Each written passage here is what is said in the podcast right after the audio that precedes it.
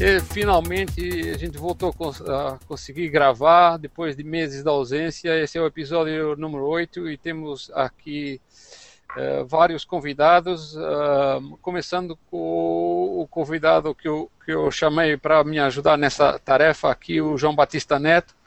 Oi, João, tudo bom? Opa, fala, Manuel, beleza, cara? É. E aí, o João é. Qual é a sua função exatamente lá no eMasters? Ah, cara, eu sou tipo servente de pedreiro, cara, sabe? Faz tudo. Aquele cara que faz tudo. É, então. Eu, só, não, eu só não mexo muito com front, cara, que não é minha praia. Mas tirando, tirando a área de front, a parte de comunidade, é. a parte de, de desenvolvimento, aí é. é. Você também faz algumas, ah, algumas par, participa em algumas parcerias com empresas, né? Eu não sei se é o que é o PayPal, né? É, PayPal tem tem tem a Vtex, que é uma plataforma de e-commerce, tem tem, enfim, tem alguma, algumas empresas que, que a gente que a gente tem, que é cliente tal, então que a gente atende.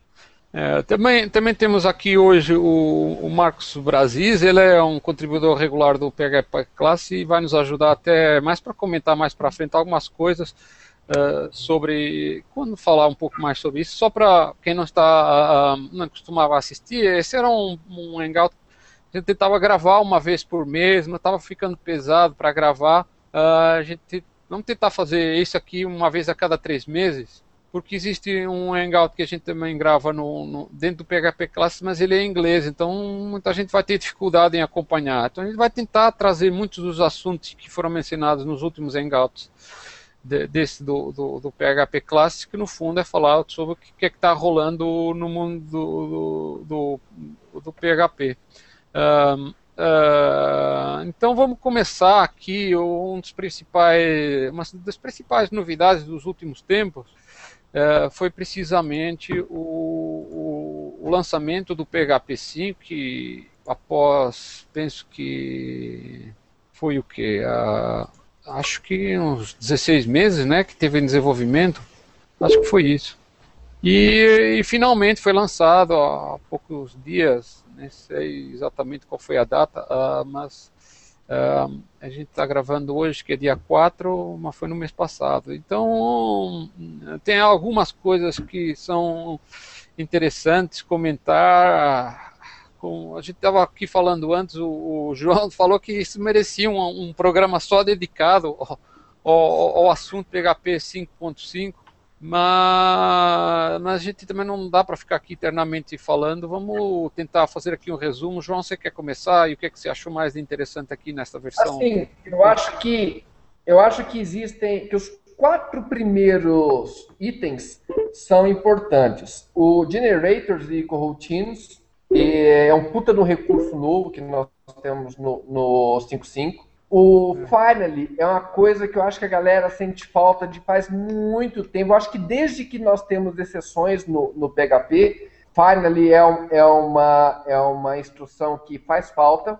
O, do ponto de vista de segurança, a API para password hashing é extremamente importante. Nós chegamos a comentar, inclusive o Eric falou muito sobre sobre esse SPI de password hashing, que ela é realmente interessante. E o, a questão de você conseguir acessar os itens de um, de um array ou de uma string, os, os offsets de uma string, on the fly. Então, isso simplifica bastante a, a, a questão. No, no PHP atualmente, a gente, para acessar, por exemplo, um offset de um array, a gente precisa declarar a variável e aí, com a estrutura de colchetes, de, é, é, acessar um determinado offset. E com é. esse novo sistema, a gente consegue, on the fly, acessar um offset de um array. Então, é uma coisa que simplifica é. muito na hora de codificar. Acho que para a maior parte das pessoas que não conhecem como é que funciona o PHP assim no baixo nível, não vai assim entender qual é a diferença. Mas acredito que a principal vantagem seja o desempenho, né? Ou se está vendo mais alguma outra vantagem em termos de. Do ponto de, do, do array, estamos falando? Sim, isso que você está comentando. Só um instante que eu vou mostrar a diferença, a diferença aqui. É. Deixa eu compartilhar minha tela. Você só não pode é, desativar a tela porque senão se você minimizar a sua tela, ele, ele termina o compartilhamento. É, eu só, eu só vou pegar aqui. Eu até estava vendo se tinha. Será que aqui, aquele, esse exemplo que está aqui na, na, na página, vou compartilhar também. Por exemplo, ó, consegue, consegue ler minha tela? É, posso, é, agora dá para ver bem. Tá dando para ler? Com o PHP 5.3, 4, para a gente conseguir acessar um determinado elemento no array,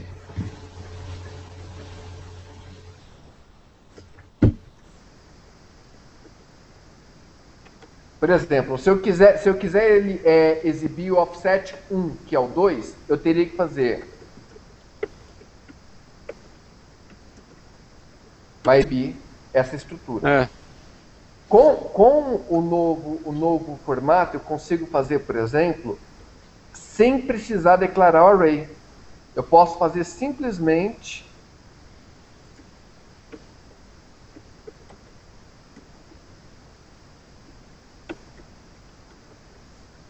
Então o código ficou muito mais simples.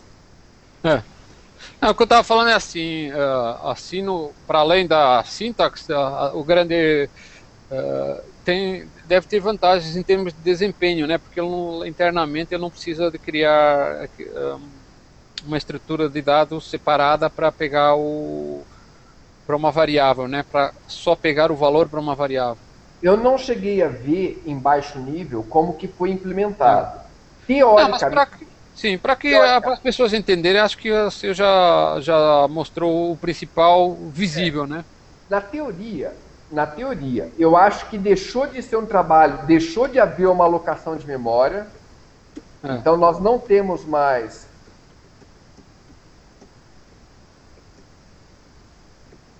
não, não temos mais essa alocação de memória que nós tínhamos antes, certo? E passou a ser um trabalho do interpretador. Mas eu não sei afirmar com certeza porque eu não cheguei a ver o código dessa, dessa implementação. É. Eu estava aqui. Só que ali naquela lista tem links para os exemplos que mostram isso. Você estava se dando o trabalho de repetir o que estava aqui, então vamos ganhar tempo e, tentar ir nas páginas que estão mostrando. Essas páginas tem aqui, por exemplo, vamos começar aqui pelo Generators. Acho que a maior parte das pessoas não. Inclusive eu no princípio não estava entendendo muito bem qual era qual era o interesse desses generators. Tá, o generators ele é um, um puta de um recurso. Assim, do, do, do. Eu vou ser bem simplista. Depois o pessoal quiser aprofundar, pode dar uma pesquisada, porque é um recurso extremamente poderoso. Tá. Mas vamos dizer que a gente esteja trabalhando com com a base de dados. Nós temos lá a PDO, nós temos o, o método FET e FET-ALL. O FET-ALL, ele vai pegar na base de dados, vai retornar todos os resultados de determinado resultado set em um array é. que a gente vai poder iterar com for each. Se nós tivermos 10 elementos, é tranquilo. O problema é se nós tivermos, por exemplo, é, 10 mil elementos a gente vai entupir a memória e a gente vai derrubar o PHP. É. Com o, o generator, nós não precisamos, por exemplo, entupir a memória. Nós, nós delegamos, é, é, não é delegar a palavra, a palavra correta, nós retardamos o array. Sem alocação de memória, nós conseguimos preparar os dados e fazer como se fosse um é. fetch ter o comportamento de fetch. Então ele vai te devolver o result set item por item sem entupir a memória do, do, do teu servidor. É um é. puta do recurso, assim, ele é extremamente poderoso. É, então, acho que assim o caso mais comum que eu costumo assim lembrar desse caso que gasta bastante memória, por exemplo, você quer enviar uma newsletter para um milhão de cadastrados se você for baixar um milhão de, de dados de cada cadastrado para compor a newsletter, você vai entupir a memória. Agora, você não precisa, não vai mandar todas as mensagens de uma vez, vai mandar uma por uma. Então, você pode baixar o dado do usuário e, e compor a mensagem e enviar, depois passa para o próximo. Então, o que, aqui o que os generators estão uh, permitem é iterar um conjunto de dados sem ter que criar um array e, inicialmente para mostrar como é que para digamos para recolher todos os dados que você vai precisar. É, você vai trabalhar como se fosse um, um sistema de streaming. Você é. vai, vai on demand. Esse, depois aquele, depois aquele. Você consegue fazer o trampo conforme vai precisando. É um dos recursos mais poderosos, tirando a API de password hashing, é um dos recursos mais poderosos que nós temos no PHP 5.5. Agora só uma ressalva, você falou aí de usar a PDO, acessar o banco de dados e pegar uma linha de resultado cada vez, não é? Foi o seu exemplo, né? Isso, é, você tem a situação do fetch e fetch all. O é. generator faz o fetch all se comportar como fetch. É. A única coisa que precisa entender é assim, quando você acessa o banco de dados, faz um select, tem dois tipos de consultas, as, as buffered and, quer dizer, obter o resultado da consulta, buffered que é, vai tudo para um buffer e, e, e aquele que pega ah, uma linha de resultado de cada vez. Esse de linha de resultado cada vez ele vai consumir menos memória, mas vai ficar com o result set aberto. Isso é preciso ter um pouco de cuidado, que não dá para deixar o result set aberto durante muito tempo, que pode estar travando o acesso ao banco de dados. Porque implicitamente está ocorrendo uma transação, mesmo que seja só um select só, está uh, uh, uh, ocorrendo uma transação.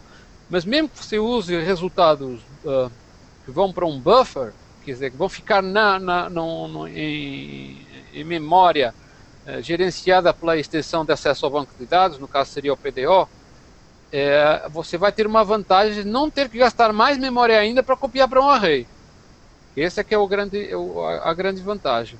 E agora aqui, assim, mostrando um exemplo concreto, você está aqui vendo um, um, como é que funciona um exemplo básico de... Não sei se está está dando para ver. Não, tá, tá, tá tranquilo, viu, Manuel? Tá, tá dando pra ler numa boa. Não sei o pessoal no YouTube, mas aqui é, tá dando, tá muito bom. Na minha tela está tá aparecendo um, um, Tá aparecendo o, meu, o, o logo do meu usuário, eu não sei o que é que tá aparecendo para vocês. Então, Agora, então, desce a tela um pouquinho, porque o exemplo tá cortado, não tá aparecendo o código. Agora, é, não, não. Eu, te, eu tô vendo tá a minha perfeito. tela, mas eu não tô vendo o que é que aparece para vocês, é só isso. Exatamente, agora tá perfeito, agora é. o código tá perfeito. Então, começando aqui, o generator aqui seria essa função. Essa função vai ser responsável por retornar cada elemento o, do, que vai ocorrer na iteração. Estou começando este ciclo para atravessar toda, todos os valores que vão ser gerados.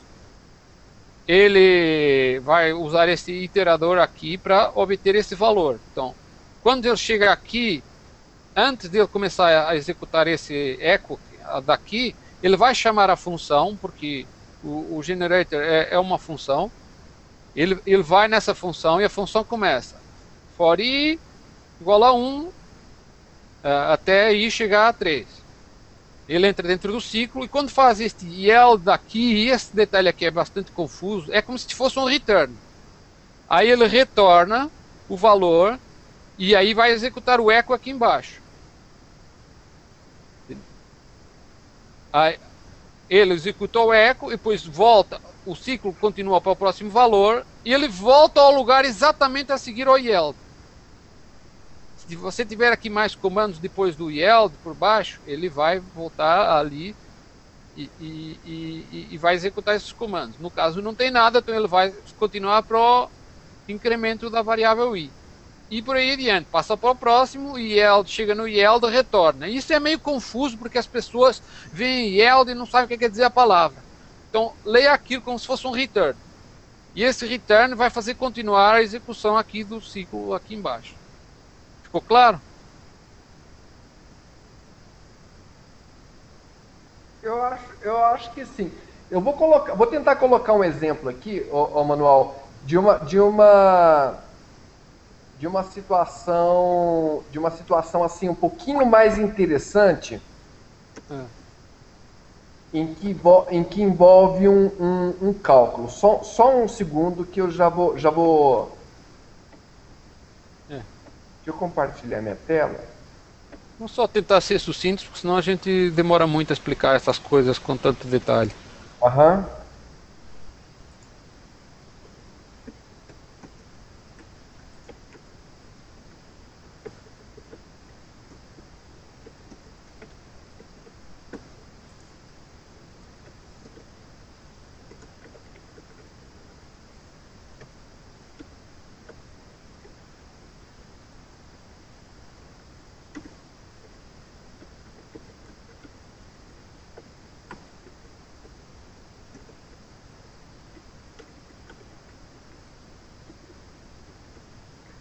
É, vai, vai, vai seguindo, ô, ô, Manuel, que eu já que eu termino de escrever aqui.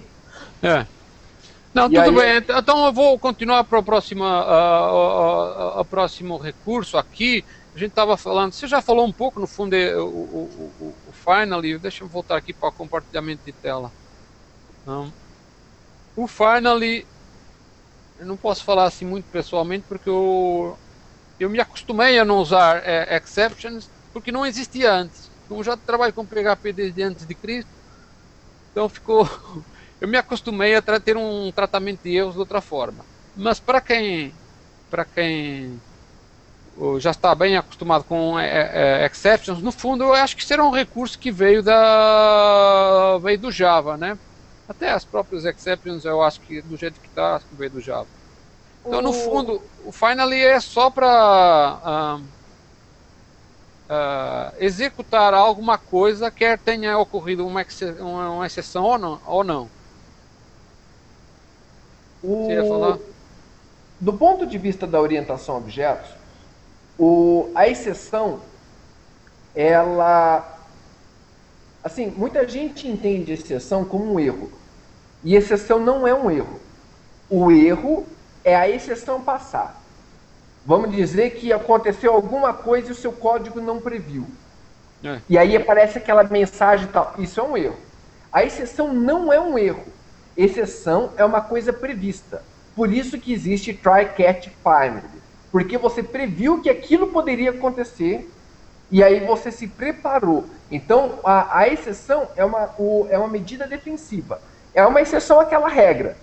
O, o try, ele vai tentar executar alguma coisa em que você está esperando que um problema pode, pode acontecer. O catch é no caso da, da, de uma exceção ser disparada. Ops, uma exceção aconteceu. O que, que eu faço agora? Então, o catch é você pegar aquela, aquela exceção e tomar uma contra-ação para aquela exceção. Ops, lá, o, o banco de dados não conseguiu conectar. O que, que eu faço agora? E o finally, você vai virar e falar assim, ó, bom, eu já tomei aquela medida de contenção. O CAT é meu plano de contenção. Agora, finalmente eu vou fazer alguma outra coisa. Então, é, o try catch finally é exatamente você prevendo o erro, prevendo a exceção, você tratando a exceção e mostrando, tomando alguma atitude em relação àquela exceção. Com é. o, o, o PHP 5.4, 5.3 e anteriores, a gente só conseguia tratar a exceção, mas não conseguia tomar uma outra ação depois daquela exceção. E o Finally é. adiciona exatamente isso. É. Mas para além disso, tem o caso em que, mesmo que eh, não tenha ocorrido nenhuma exceção, o que está no Finally vai ser rodado, né? Porque tem, por é, exemplo, um tá. caso, um caso você tem que se conectar ao banco de dados aí no final, quer tenha ocorrido a exceção ou, não, quer você tenha pego a exceção com catch ou não, uh, você precisa de executar, a, a, o, por exemplo, o comando para fechar a conexão. Ou, por exemplo, para finalizar uma transação. Então, nesse caso, você pode usar o finally para recuperar, para assegurar que isso vai acontecer. Porque quando você, por exemplo, ocorre uma, uma exceção e por acaso você não pôs um catch lá devidamente, porque não quis pegar aquela exceção, uh, uh, o, o, a execução do PHP vai parar ao nível da exceção superior. Que, que alguma coisa no final daquela primeira exceção ocorra, como por exemplo fechar a conexão com o banco de dados. Aí você consegue assegurar que isso acontece. Eu, eu acho que o o exemplo do banco de dados que era o mais comum, mas eu não estou vendo aqui no, no, nos exemplos. Mas vai. Mas pronto, não sei, acho que deu para ficar claro.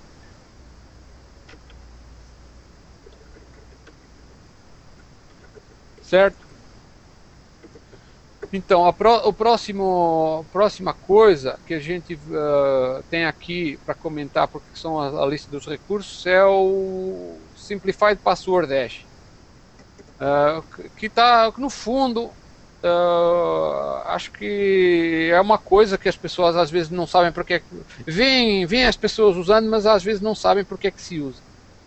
Password hashing, hashing em geral é, usar, uh, pegar alguma informação e, e gerar como se fosse um resumo dessa informação. Não é, talvez não seja a melhor palavra, mas é, é, é só para para você mais tarde poder entender o caso da, da, da, da, da, da password, que é, é quando você é, quer verificar se o usuário digitou uma password certa, você pode poderia ter, guardar a password no banco de dados e comparar diretamente.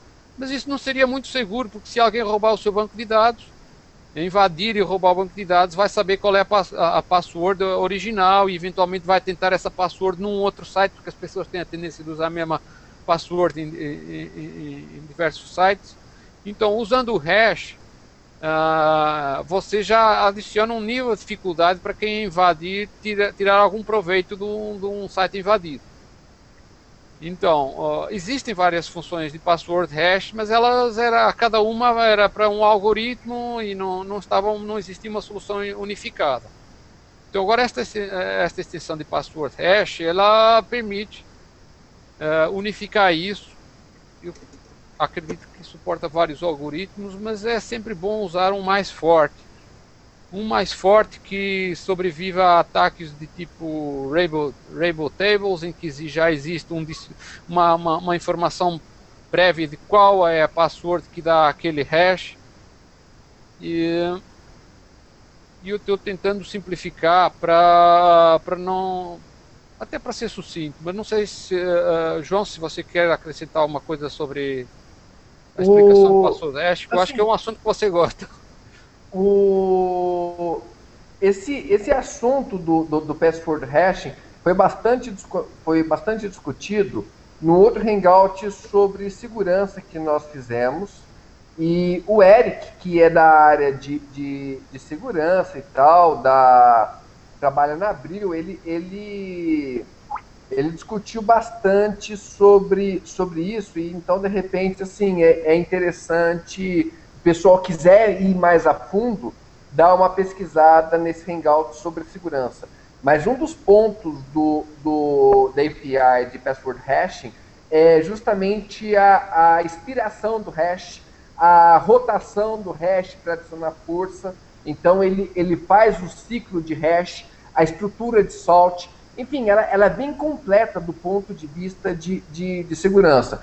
Eu não vou repetir tudo que o Eric é. falou, porque, enfim, ele, a gente passou quase quatro horas discutindo sobre, é. sobre segurança. Então, assim, é bacana o pessoal que quiser dar uma olhada mais a fundo nessa API, dar uma pesquisada no, no, no outro vídeo, no Hangout sobre segurança, que ele é bastante, bastante interessante. É, a gente depois posta o link nas notas do, do Hangout sobre o assunto.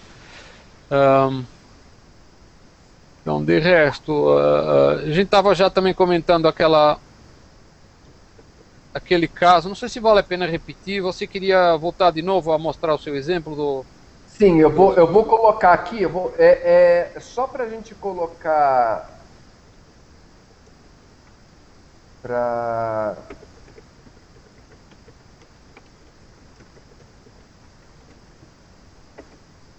Deixa eu compartilhar a tela aqui.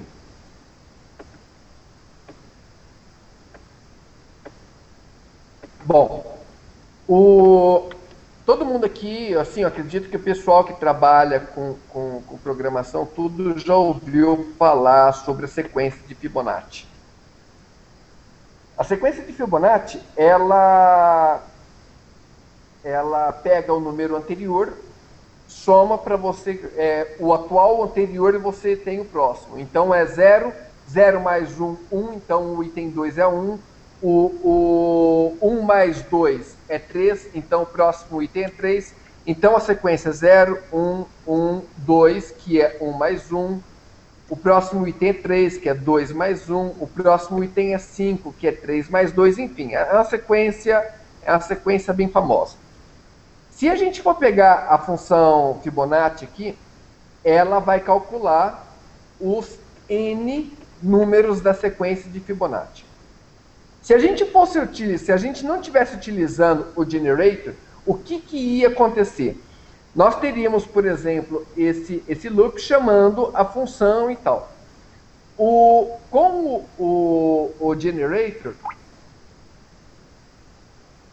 a gente consegue fazer algum cálculo, alguma coisa mais complexa dentro desse loop e delegar isso para dentro desse camarada aqui. Então, o que, que vai acontecer aqui?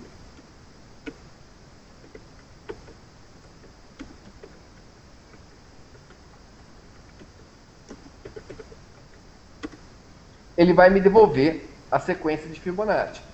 0, 1, 1, 2, 3, 5, 8, 13, 21 e 34. Só que o que está acontecendo? Eu estou retardando essa situação aqui. Então, se eu tivesse, por exemplo, eu, eu fosse calcular, por exemplo, 100 mil elementos, eu não vou precisar retornar um array com 100 mil elementos. Eu vou conseguir fazer com que essa função me entregue os 100 mil elementos, bom, ele chegou no infinito, mas enfim, vai me entregar esses 100 mil elementos fazendo cálculo sem me entregar, sem precisar da questão de memória, do array e tal. Então, o, o generators, ele, ele é interessante exatamente por causa, por causa disso, de você, de você não ter aquela questão de ter uma estrutura de dados específica para essa situação. Você delega o resultado sem precisar criar essa estrutura de dados. É, no fundo, permite ter uma programação mais eficiente para lidar com grandes volumes de dados uh, que precisam ser atravessados um a um. Não é? No caso, o que a gente fazia tradicionalmente seria usar arrays com os valores já uh, inicializados e assim com generators você pode uh, ter uma função que gera um valor de cada vez e você não tem mais o problema de lidar com arrebentar o limite de memória que está configurado no, no PHP, né? É, você simplesmente passa pelo limite de memória sem se preocupar com ele. É, esperamos, né? Porque há sempre casos, como eu estava falando no caso do banco de dados, que esbarra em algumas dificuldades, mas não, não vamos de, uh, prolongar mais sobre isso, vamos passar para a próxima, uh, para o próximo recurso, será lá que eu abri a janela, mas ela pulou. Tá, compartilhando aqui de novo. Eles agora mudaram as coisas. O site PHP está mudado, mas a gente já vai falar sobre isso a seguir. Uh, o próximo... Uh, recurso. Eu, pessoalmente eu não uso muito isso. Você quer comentar? Scalar, Scalar Class Name seria de, de usar o nome, né? É, o, eu sinceramente, sinceramente, eu gostaria de ver esse recurso um pouquinho diferente. Mas, enfim. É melhor você começar explicando para o pessoal entender, né? É. O, o que nós temos, por exemplo, o que, o que eu gostaria de ver o, o PHP 5.5 fez, fez o seguinte.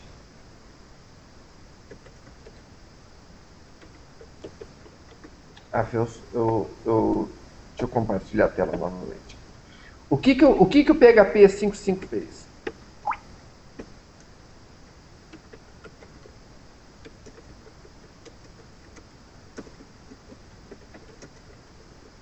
É, essencialmente é para tornar o nome da classe um valor, né?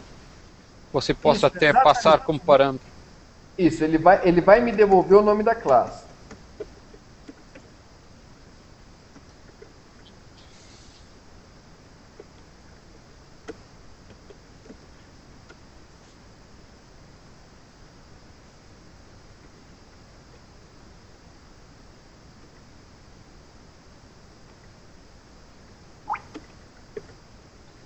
Deixa eu ver.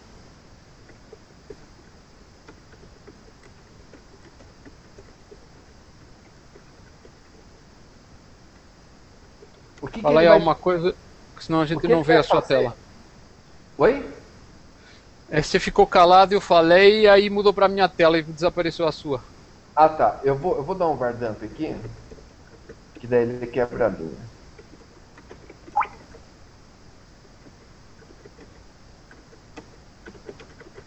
O que ele vai fazer é o seguinte, ó. Ele vai simplesmente me mostrar o nome da classe em questão. Então, a, a, a palavra class, ele vai me devolver. Se eu estiver dentro de um namespace, por exemplo,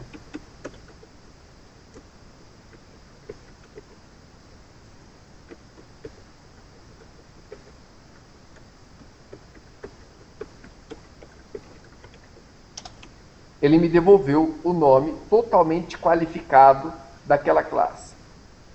Essa foi a implementação que o PHP fez. Ele vai me devolver a, a, essa palavra class, vai me devolver o nome qualificado da classe em questão. O que eu gostaria de ver, que foi, enfim, ele vai me, em vez de me devolver uma string, o que eu gostaria de ver é se ele me devolvesse, por exemplo, se esse class me devolvesse uma instância de reflection class. Se ele me retornasse isso daqui, ó.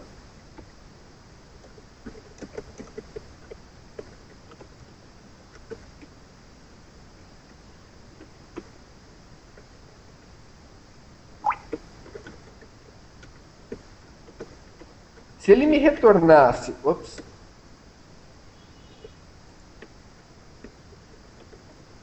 Se ele me retornasse, por exemplo, uma instância de reflection class, eu conseguiria fazer, por exemplo, new instance. E através daquela nova, daquela nova palavra-chave, eu ter uma instância de uma classe qualquer a partir da, da sua, da sua, do seu nome. Então eu não precisaria saber o nome da classe que estou recebendo, ia é. retornar uma instância de reflection class e a partir disso eu conseguiria criar uma instância de alguma coisa que eu não sei exatamente o que, que é. Entendeu? É. Então, passar de... a, a, o nome da classe como um parâmetro para criar objetos lá dentro. Exatamente. Então eu conseguiria, por exemplo, criar fábricas de objetos extremamente complexas sem conhecer exatamente o, o, a classe que eu vou criar. Que seria, eu, eu faria um class factory, sem saber que classe que eu, qual instância de qual classe que eu estou criando. Então você está dizendo que uh, não é para isso é, esse, esse recurso aqui novo? Então, eles me devolveram uma string, que enfim, eu sinceramente. Não, em string, string porque faz um eco. Entendeu? Não, eu não, acho que se você fizer um new não dá. Eu entendi que era para isso, então, então eu entendi errado. Não. Ele, ele retorna uma string. Nada mais do que uma string. Ó, eu eu eu estou retornando o, o, o valor. Olha lá, uma string, ó. Uma string totalmente qualificada com o nome da classe. Só isso que essa, que essa palavra-chave nova faz. Tá, como é que você está mostrando? Você está fazendo eco ou você está fazendo, por exemplo, get type? Não, eu tô, eu tô, eu tô fazendo um eco, lá, um var Não, experimente fazer get type, porque eventualmente o eco deve estar fazendo, chamando o toString desse. Do, do... Não, não tá, não tá, não, ele retorna uma string. O que ah, que você, fez var dump, tudo bem, não é? Eu fiz var dump, por exemplo.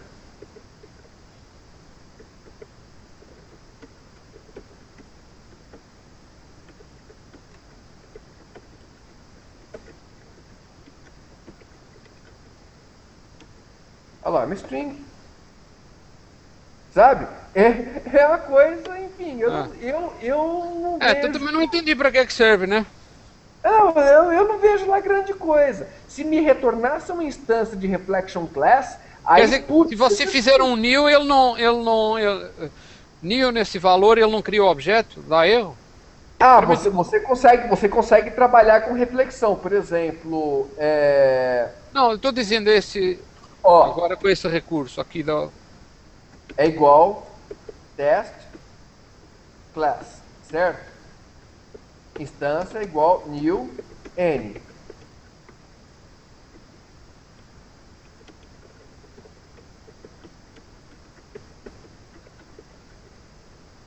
ele vai me devolver aquela instância. E aí eu trabalhei criando, criando a instância a partir daquele nome totalmente qualificado. Você rodou? Sim. Olha lá, é que... me, me retorna. Você está tá muito rápido. Não dá nem para ver. Ah, então criou o objeto. Ah, tá, Sim. tudo bem. Eu pensei que era. Não, mas então, acho que para isso já é útil, né? Desde que é, cria o objeto. Eu né? acho que seria mais legal se retornasse uma instância de Reflection Class. eu entendi, porque você queria fazer inspe... inspecionar, né? É, porque eu, eu, eu, sabia, eu saberia, por exemplo, é, se ela me, me implementa. Por, ó, ah, tá. Você queria inspecionar sem ter que criar o objeto. Exatamente. Ah, tudo bem. Vamos supor que eu tenha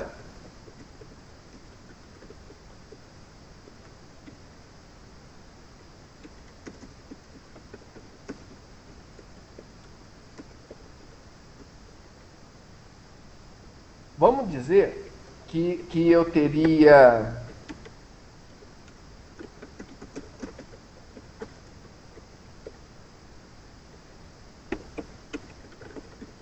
Vamos supor que eu quero saber que essa instância que eu recebi, ela implementa interface contable. Então, T, get, é. certo?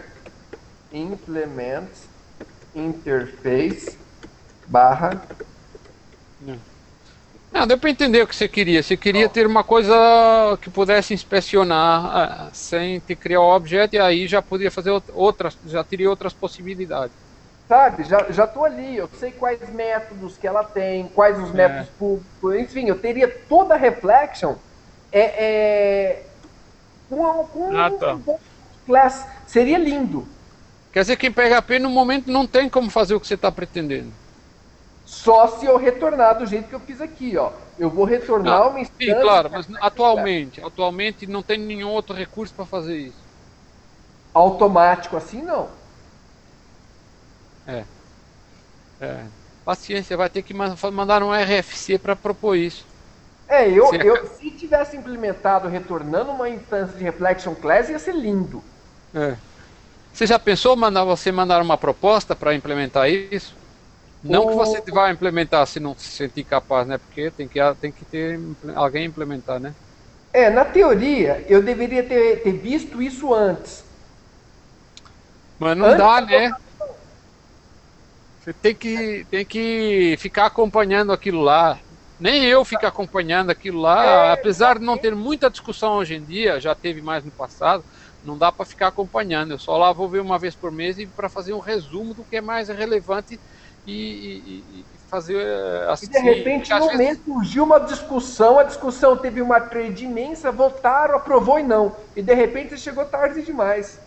Ah, não, mas isso aí já sabe, né? O processo de aprovação do, do, do recurso, discussão e aprovação do recurso ainda tem muito para evoluir, né? Porque, por exemplo, você vota às vezes não, e você não sabe se o cara está votando não porque ele tem uma outra ideia melhor ou porque ele simplesmente não é seu amigo. Tipo, tem voto de antipatia e tudo.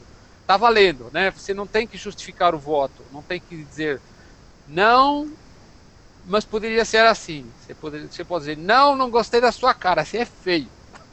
Infelizmente, Bom, esses troços, é, né? Mas... Aí, aí eu já não sei. A votação, a votação, quem vota são algumas poucas pessoas, não é todo mundo que vota. É, quem tem karma, né? Quem tem. Não é quem tem calma, é que tem uh, privilégios de acesso lá, é. já contribuiu, já fez alguma coisa, não, mas não é Exatamente. todo mundo. São poucas pessoas que têm poder de voto. É. Então eu não sei como que é esse tipo de discussão a, é, Eu acho que a, a, sua, a, sua, a sua, os seus questionamentos são válidos, mas se de fato você está motivado a participar, precisa chegar mais perto e ver como pode ter até privilégio. Não, não às vezes não é nem ter possibilidade de votar, mas ter ficar acompanhando para discutir, mas aí precisa gastar algum tempo. Né? Mas enfim. Mas vamos continuar aqui com o resto do, do, dos recursos, que é para também não alongar muito. E o que vinha a seguir, deixa eu ver, porque é, minimizou aqui, ele soma aqui no compartilhamento. Então, a próxima coisa que tinha aqui mencionado era o suporte para usar a uh, empty, que agora é uma função, em outro tipo de expressões sem, sem ser apenas variáveis. Então, agora, agora você pode fazer empty de constantes e empty de resultados de função. É, porque o empty antigamente, é, ele recebia o parâmetro por, por referência. Então, o que acontecia era o seguinte. É. Vai, enter. Ele recebia assim, ó.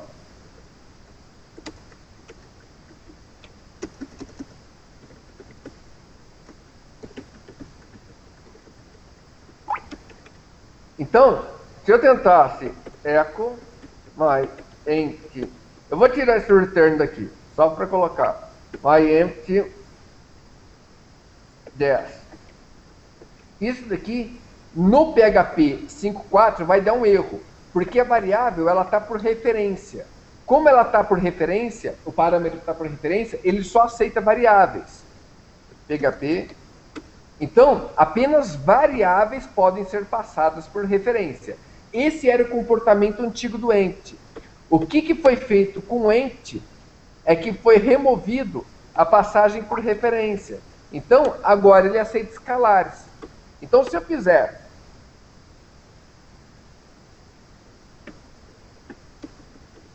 dump empty zero se eu fizer se eu fizer o, o empty com, com um escalar no PHP 5.4 ele vai dar um erro Agora, se eu fizer essa, isso, essa mesma coisa,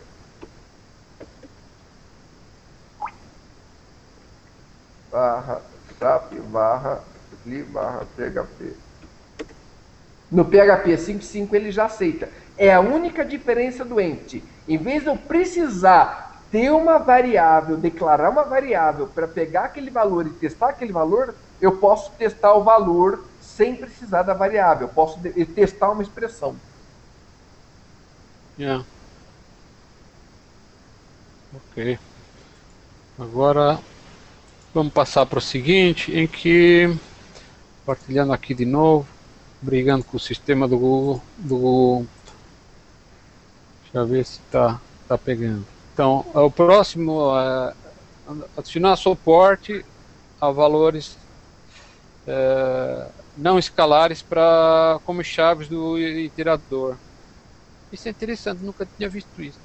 É, isso daí é, é, é um puta de um recurso legal, porque a gente consegue ter hash maps com, com chaves sendo objetos. Então nós, porque até, até o 5.4 o, as chaves precisariam ser escalares e o, o conteúdo das chaves ela, se, ela poderiam ser um objeto. Agora eu posso ter um objeto referenciando um objeto como sendo a hash de determinado valor. E eu consigo percorrer é, esses valores tendo tanto a, a, o hash, a chave, quanto o valor como sendo objeto. Então isso me dá um, um, um poder muito grande para eu tratar, por exemplo, tanto os valores quanto objetos e ter comportamento nos dois lados e não apenas é. no objeto que eu estou iterando. E assim um caso real que isso pode, possa ser útil? Por exemplo, a, a, a SPL tem a SPL Object Storage, em que a gente consegue ter, por exemplo, chaves como sendo objetos.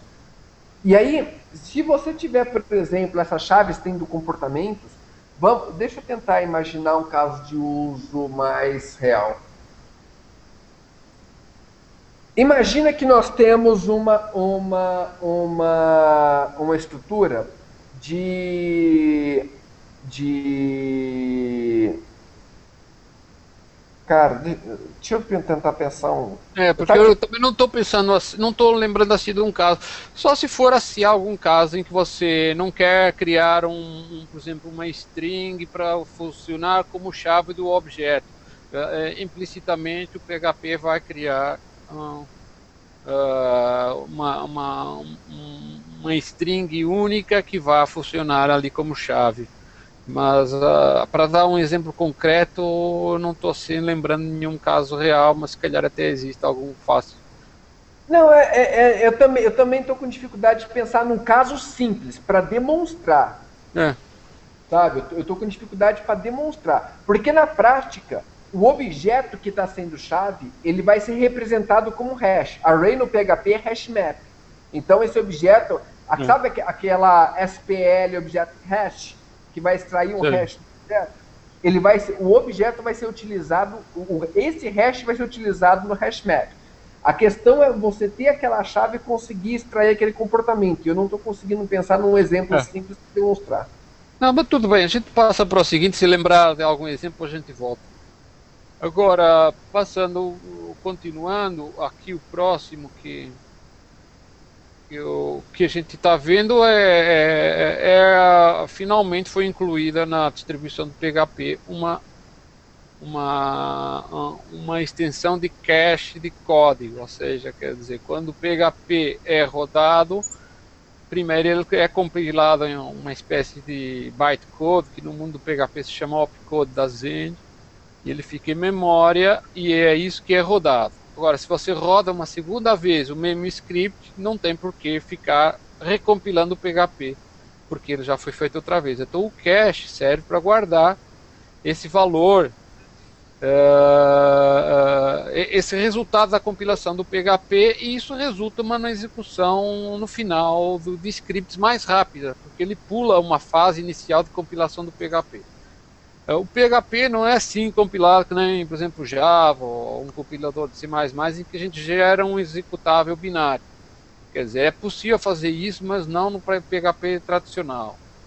Uh, o que acontece, o resultado fica em memória uh, e através de uma extensão adicional você pode reaproveitar o resultado para reduzir o tempo de execução final. Já existem sessões de cache desde já desde o outro século, acredito eu foi das primeiras coisas que foram lançadas depois que o PHP 4 foi lançado e que já tinha essa possibilidade de, de, de dividir o, o, a execução do PHP em duas fases, a compilação e depois a execução dos, dos opcodes, né? E só que nenhuma estava sendo incluída na distribuição final do PHP. Então, o que é que acontecia? Você instalava o PHP uh, zerado, vindo do PHP.net, e ia comparar com outras linguagens, o PHP perdia porque uh, não tinha esse cache uh, incluído. Durante anos, a Zend se opôs a que se incluísse uma extensão de cache, porque na verdade a, a extensão de cache que eles tinham era comercial mais recentemente, quer dizer, eles, eles até sofreram algumas pressões para pararem de se opor, porque isso era contra a, a, boa imagem do PHP. O PHP acaba dando uma, uma, imagem que era uma linguagem mais lenta do, do que realmente era. Então, eles previram isso para li, pronto, liberar a partir do PHP 6, mas o PHP 6 foi cancelado, o projeto original, então decidiram antecipar para o PHP 5.3 pensaram em incluir o APC, aquela extensão de cache que já existia. O que, é que aconteceu? É, chegaram à conclusão que o APC ainda era instável. Alguém chegou à conclusão porque eu pessoalmente não achei que era instável. Mas eu também não usava o APC, eu usava o E-Accelerator. Isso agora não, não interessa muito, o que interessa é que depois de muitos anos a gente decidiu, ó, oh, já que vai ter que incluir, incluam a nossa. Então eles ofereceram, abriram o código do Zend Optimizer Plus, que era a extensão de de cache deles, a parte de compilação, quer dizer, sem a parte de decodificação de, de, de código compilado lá com o Zendencoder. E aí finalmente eles decidiram liberar e propuseram, porque a deles é mais estável, porque tem mais gente por trás para dar manutenção, enfim, teve uma argumentação uh, a favor disso. Uh, porque realmente o PHP não vir com uma extensão de caixa também era ruim para a Zend, não era só para para o mercado PHP que não vem, que não pode usar uma extensão de caixa porque ela não vem de base. então é, foi isso que aconteceu. Agora, finalmente, o PHP vem com uma extensão de, de, de caixa de base é a da Zend, podia ter sido uma outra, mas não foi, porque sempre teve discussão política, não interessa agora, o que interessa é que finalmente o PHP vai ter uma extensão de cache. Muitos de nós que já tinham sites que podemos controlar e podemos instalar outras extensões já estávamos eh, usando, não, não a da Zend, mas agora tendo a da Zend, tudo bem, está de código aberto, todo mundo pode evoluir, pode inclusive adicionar outros níveis de otimização então eu, eu para mim achei foi ótimo, só demorou, só foi pena ter demorado anos a ter chegado nessa conclusão. Não, não sei se mais alguém quer opinar sobre o assunto. O a questão do eu, ta, eu, tava, eu tava procurando aqui, mas eu não eu não tenho enfim, vai ser, vai ser meio complicado encontrar o, é. o, era uma demonstração de quão rápido é o PHP 5.5. É, é ridículo de rápido. É muitas, muitas vezes mais rápido que o PHP 5.4. Você está falando que comparado com qual versão? Com 5.4. É, mas é por causa do cache, né? Exatamente.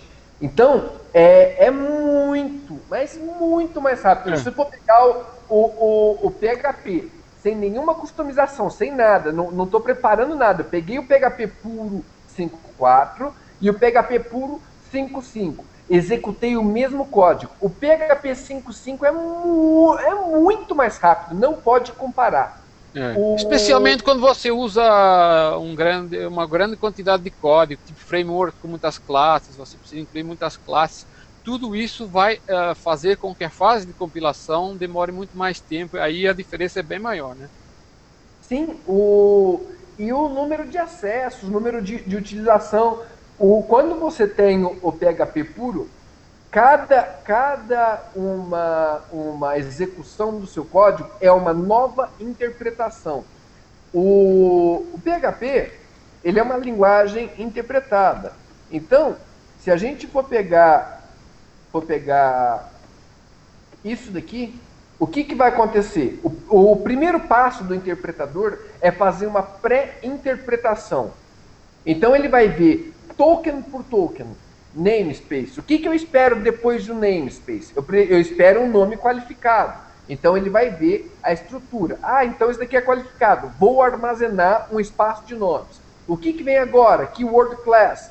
Depois do class, eu espero uma string que começa com, com, com uma letra seguida de um número, uma, é, um número, letra ou underline. Então todo esse trabalho de interpretação ele é feito. Aí todos esses nomes que ele encontrou são armazenados dentro daquele espaço de nomes. E aí ele vai pegar e vai para o segundo passo, que é o trabalho de, de execução daquilo que foi interpretado. O... Quando você tem um cache de código, que é diferente de cache de dados, porque às vezes a, a gente fala o nome cache é. e a pessoa vai lá e pensa em cache de. Não tem nada a ver uma coisa com a outra. Cache de código é para evitar que toda vez que esse programa aqui for executado, ele tem que ver o que, que significa namespace, o que, que significa esse nome qualificado, o que, que significa class. Então, o, o, o cache de código é só para evitar esse trabalho de vir token por token. Como ele já foi, já foi feito cache dessa interpretação, ele só executa. E por causa disso, o PHP 5.5 é muito mais rápido. Obviamente, se você comparar a primeira execução do PHP 5.4 com a primeira execução do PHP 5.5, não tem diferença. Mas se você pegar a segunda execução, o 5.4 é. não tem naquele mesmo tempo e o 5.5 voa. Mas voa, é muito rápido, é, muito, é ridículo de rápido. É. é, na verdade é, ele só vai afetar a, a, a, carga do código, que numa segunda execução já não existe, porque já está em memória. Agora, com o pessoal, ah, se você for rodar aquele script de benchmark, eh, roda um determinado algoritmo mil vezes e tal, esse, isso não vai rodar mais rápido. O que vai rodar mais rápido é, é é só a carga, como eu falei. Uh, o que vai fazer alguma diferença, porque já estão sendo adicionadas algumas otimizações extra na, na, nessas extensões, é, é, pode fazer, mas na prática também não é muita coisa. É que, por exemplo, quando você gera aquele opcode a partir do código PHP compilado, você pode ainda reordenar, refazer o opcode de forma a ele rodar mais rápido. Mas uh, existem algumas otimizações que foram uh, adicionadas, mas claro que isso também aumenta o tempo que demora a fase de compilação, porque precisa reanalisar o opcode compilado e tudo mais. Mas isso já é, também já é um detalhe avançado. Uh, e se realmente se alguém quiser ter uma coisa ainda mais rápida, só aquele esquema lá do, do, do Facebook, o Hip Hop. Aliás, a, a, a próxima versão está todo mundo torcendo para o pessoal do, do core do, face, do PHP é, é, não levantar objeções que é um trabalho gigantesco, mas o pessoal do Facebook está motivado para integrar uh, a parte de compilação mesmo em código nativo. Uh, seria o tal compilador JIT, Just in Time, quer dizer, pega no código, compila em código nativo na hora que executa. E, e é feita de forma dinâmica, não é feito todo aquele código de uma vez. Uma vez tiver, acho que foi o Rasmus, ele tentou compilar o WordPress com com o hip hop, aquele que convertia em código C++ e depois o código C++ era compilado em código nativo, demorou umas 17 horas, quer dizer, não dá, né? Uh, uh, então agora eu tenho outra abordagem que é a compilação dinâmica, mas não vamos aqui entrar muitos, em muitos detalhes, é só para dizer que existem ainda formas de melhorar uh, um pouco mais a, a, a, a execução do, do, do, PHP, apesar de já ter andado bastante desde os tempos que introduziram o Zen Engine 1 lá no ano 2000. Mas vamos continuar. Tinha aqui mais alguma coisa mencionada acerca das melhorias na, na, na, biblioteca GD que continua a ser. Eh, eu acho que ela continua a ser mantida pelo próprio pessoal do, do PHP, apesar de não, não ser uma, uma biblioteca específica para para PHP bibliotecas GD para manipulação de imagens, eu vi que tinha algumas coisas de melhorias, não sei exatamente o que, mas, ah, mas enfim, é, é, são coisas que só trazem maturidade, não necessariamente novos recursos que você não poderia conseguir antes com funções mais básicas. Então, não sei, acho que a gente essencialmente cobriu todas as principais melhorias dessa versão do, do 5.5. Não, João, o que, é que você acha? Faltou alguma coisa? Eu, eu, acho que a gente passou sim. O, o lance da GD eu também, eu não, como é uma biblioteca, eu não fui muito, eu não fui muito a fundo sobre ela. É, eu estou vendo aqui que o, que o Apache 2.4, o Apache Handler, ele agora é suportado em plataforma Windows. Mas ele ah, assim, tá.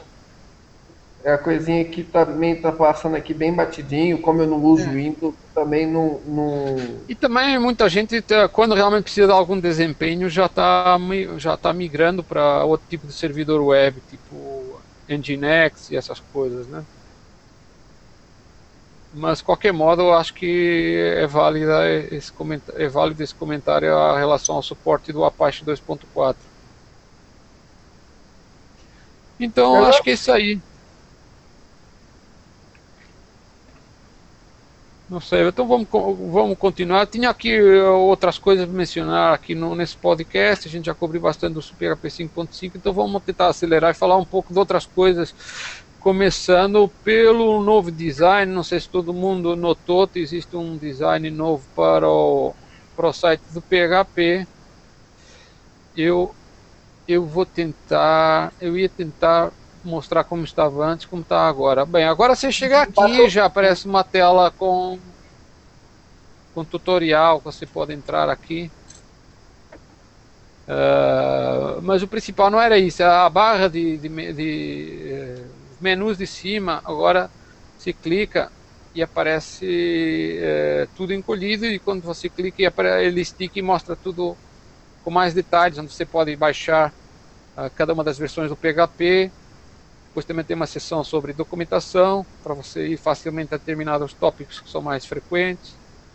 Uh, suporte de comunidade, conferências, eventos, uh, mailing lists, uh, onde você pode fazer propostas, uh, os tais RFCs no wiki do PHP. Enfim, deram, digamos, essencialmente uma, uma organização melhor ao site, para além de ter uma cara mais, talvez moderna, não sei se seria a palavra. bem, na minha experiência, Uh, acho que as pessoas, quando veem um design igual durante muitos anos, elas começam a achar que o produto é velho. Às vezes o produto está sendo modernizado, mas apesar da embalagem não ter sido, atua, digamos, mudada né, ao longo dos anos. Eu, eu, eu sei lá, eu, eu, eu já não penso assim. Eu, apesar do, do design do, do, do PHP.net ser um design bem antigo, eu vejo a questão de, de de manutenção do design como uma questão de estabilidade, não necessariamente de não melhorias. Mas o PHP.net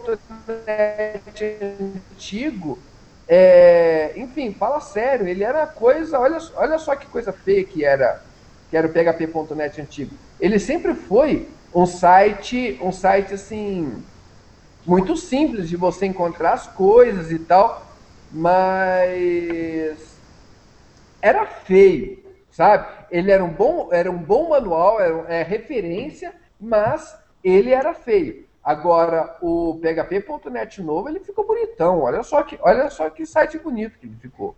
É, tá? mas eu acho que as pessoas começam a achar feio à medida que fica velho. Será? Essa é a eu... minha experiência. Eu, eu acho que sim, porque tudo é, é uma questão psicológica, não é tão uma questão funcional.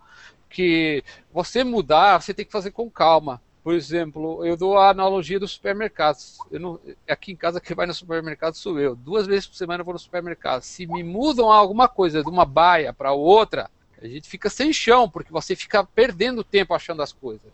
E o mesmo acontece nos sites. Então, eu acho que a melhoria foi boa, porque eles deram uma organizada. A pessoa, quando chegar a primeira vez, vai ter que achar onde é que está cada coisa agora, mas acho que não complicou acho que simplificou.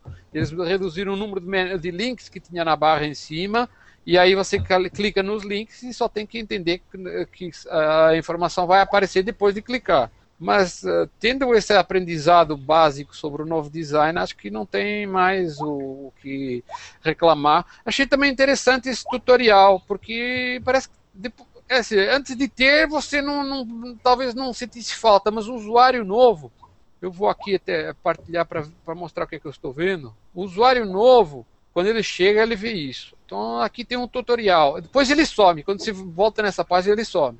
Você clica aqui no tutorial e aí começa a ver que tem aqui um tutorial que apresenta o PHP em passos simples. O que é que você precisa fazer para instalar o PHP, como é que você faz um, um, um, primeiro script de PHP básico, um Hello World, aliás eu pulei essa parte, acho eu. É, exatamente, um Hello World. E, e, pronto, e alguns exemplos básicos. Eu acho que isso para o principiante, que aquele bem, bem principiante, né? Uh, eu acho que, que foi uma que é uma mais-valia que o, que o site tem agora. Claro que depois você já deixar de ser principiante, isso daqui é muito básico, você não vai não vai ver mais. Então, inclusive, quando você volta nessa página, eu penso que ele já não aparece mais. Putz, não estou conseguindo fazer. Bem, ele some, né? Mas, mas é isso aí, não sei, acho que acho que era essencialmente isso que, que, que tem de novo aí nesse novo design. Não, não vi assim mais nada de, de de, interessante, até porque ainda não tive assim muito tempo para ficar explorando o que é que existe. A única coisa que eu, que eu acho que era importante manter é quando você vai no site do PHP e digita um URL encurtado, uh, se vo você pode pôr uh, a seguir o URL o nome de uma função que você está procurando e ele vai direto para a página. Eu pessoalmente eu uso muito isso. Vocês usam isso daqui de, de ficar indo direto na página digitando o nome da função à frente do, do URL do. Eu, eu uso muito isso. É, o PHP.net tem, tem Open Search, então você consegue fazer a busca pela barra de navegação, o, integrada com o seu navegador. Uma coisa que eu gostei nesse site, ele é, ele é rápido, sabe? Ele é bem rápido. Às vezes, assim, o outro era bem simples, não tinha muita tecnologia, mas esse, ele tem tecnologia e é rápido. O, as dicas na busca eu achei bem legal. Se você vier, se você vier aqui na caixinha de busca, por exemplo, sabe? Ele vai te dando dicas. É, completar, né? Isso. Então eu achei isso aqui bem legal. Ele carrega muito bem. Enfim, eu, eu, eu gostei muito dessa dessa nova versão do, do, do manual. É, eu acho que isso é consensual, né? Acho que foi. Mas sabe que já estou há muitos anos para entrar com esse design. Ele agora diz que está em beta, mas já estão há anos, porque quem propôs inicialmente era o designer do Dig. Sabe aquele site Dig? Uh, ele é o nome dele, acho que é Daniel Burka. Ele, o Dig, inclusive, já foi vendido. E esse cara, ele foi com, com, com o fundador do Dig, ele foi para o Google e acho que já não está mais no Google. Então já passou, passaram anos até desde que ele propôs o design até até chegar nesse ponto. Mas enfim, demorou, mas nasceu, filho. Tá nascendo, não nasceu ainda, é beta. Ele é beta, mas acho que todo mundo vai chegar ali e vai clicar, dizer que quer ficar né, aí, né? Porque você pode voltar ainda ao antigo. Acho que tem uma, agora tem uma página chamada my, myphp.net e você pode voltar ao antigo se quiser. Mas acho que ninguém é louco ficar lá. Penso eu. Vai saber. É, uma coisa assim que eu achei é que a pesqu... É, é, o PHP.net teve uma perda de indexação. Eu, às Como vezes assim? eu ia fazer alguma pesquisa, eu digitava PHP e algum termo. E o PHP.net era o topo do resultado. O, eu não sei o que aconteceu. Ah, tá. Mas a PHP.net com certeza foi penalizada pela Google, porque assim. Não, talvez o... não seja penalização, talvez eles tenham mudado os URLs e não tenham feito o redirecionamento dos URLs antigos para os novos. Olha, eu não sei, eu sei que eu sei que agora está mais difícil encontrar alguma coisa via Google no PHP.net. É. É, mas porque assim, você procura e vai parar onde? No Stack Overflow? É, Stack é Overflow é, enfim. Mas assim, às vezes. Porque normalmente eu... quem procura costuma fazer uma pergunta e o PHP.net não responde a perguntas. Tem o resultado final. Aí você, agora a pergunta em si, você vê que tá no, é o título do texto de alguma coisa que está no Stack Overflow. Talvez seja por isso. Não sei o que, é que você estava procurando que deu nesse, nesse resultado.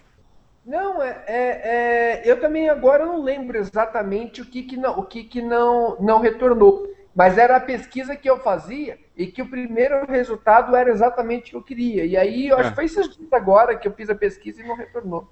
É. também não sei, mas eu, realmente o Google tem andado a mexer em tudo e já não vale a pena confiar no Google porque eh, eles estão fazendo experiências desde que a Microsoft entrou no mercado há, há alguns anos é, o Google tem corrido atrás das críticas, então eles têm andado a mexer muito nos algoritmos para precisamente a, a, a, lidar com as críticas de que era muito fácil fazer spam no Google, você uh, fazia umas otimizações, né? e, e, conseguia ter um destaque ilícito. Agora é muito difícil conteúdo novo que você adicione na busca uh, num site, ele dificilmente ele entra para ranquear no, no, Google. Você precisa de ter muito link natural, que agora tem um lance de os links serem naturais ou serem eh, artificiais, tipo alguém teve plantando links em algum lado. Então o Google acho que mudou bastante as regras, mas fazer o que? Agora Uh, não, uh, o Google é mais ou menos mudo, uh, quer dizer, surdo nesse sentido. Se você for lá e criticar uma coisa que piorou, é muito difícil hoje o Google reagir por alguém que critica porque perdeu o tráfego, né? Mas, mas isso era outra conversa. Bom, vamos continuar aqui. Uma, um outro assunto também interessante que eu descobri há pouco tempo. Parece que está sendo feito um, uma espécie de um livro. Não sei se vai ser um livro em papel vai ser publicado algum dia. Esse PHP Internals Book, eu de fato eu vi a discussão na lista PHP Internals que sobre documentar melhor como funciona o PHP internamente. Isso realmente é necessário para quem, especialmente para quem desenvolve novas extensões, quer saber como é que melhora o PHP e tal. E, e, existe pouca documentação. Agora, eu não sei se existe pouca documentação porque realmente não há muita motivação para criar essa documentação. Por exemplo, a Zend poderia elaborar essa documentação, mas eles teriam que dispor de pessoal para fazer isso.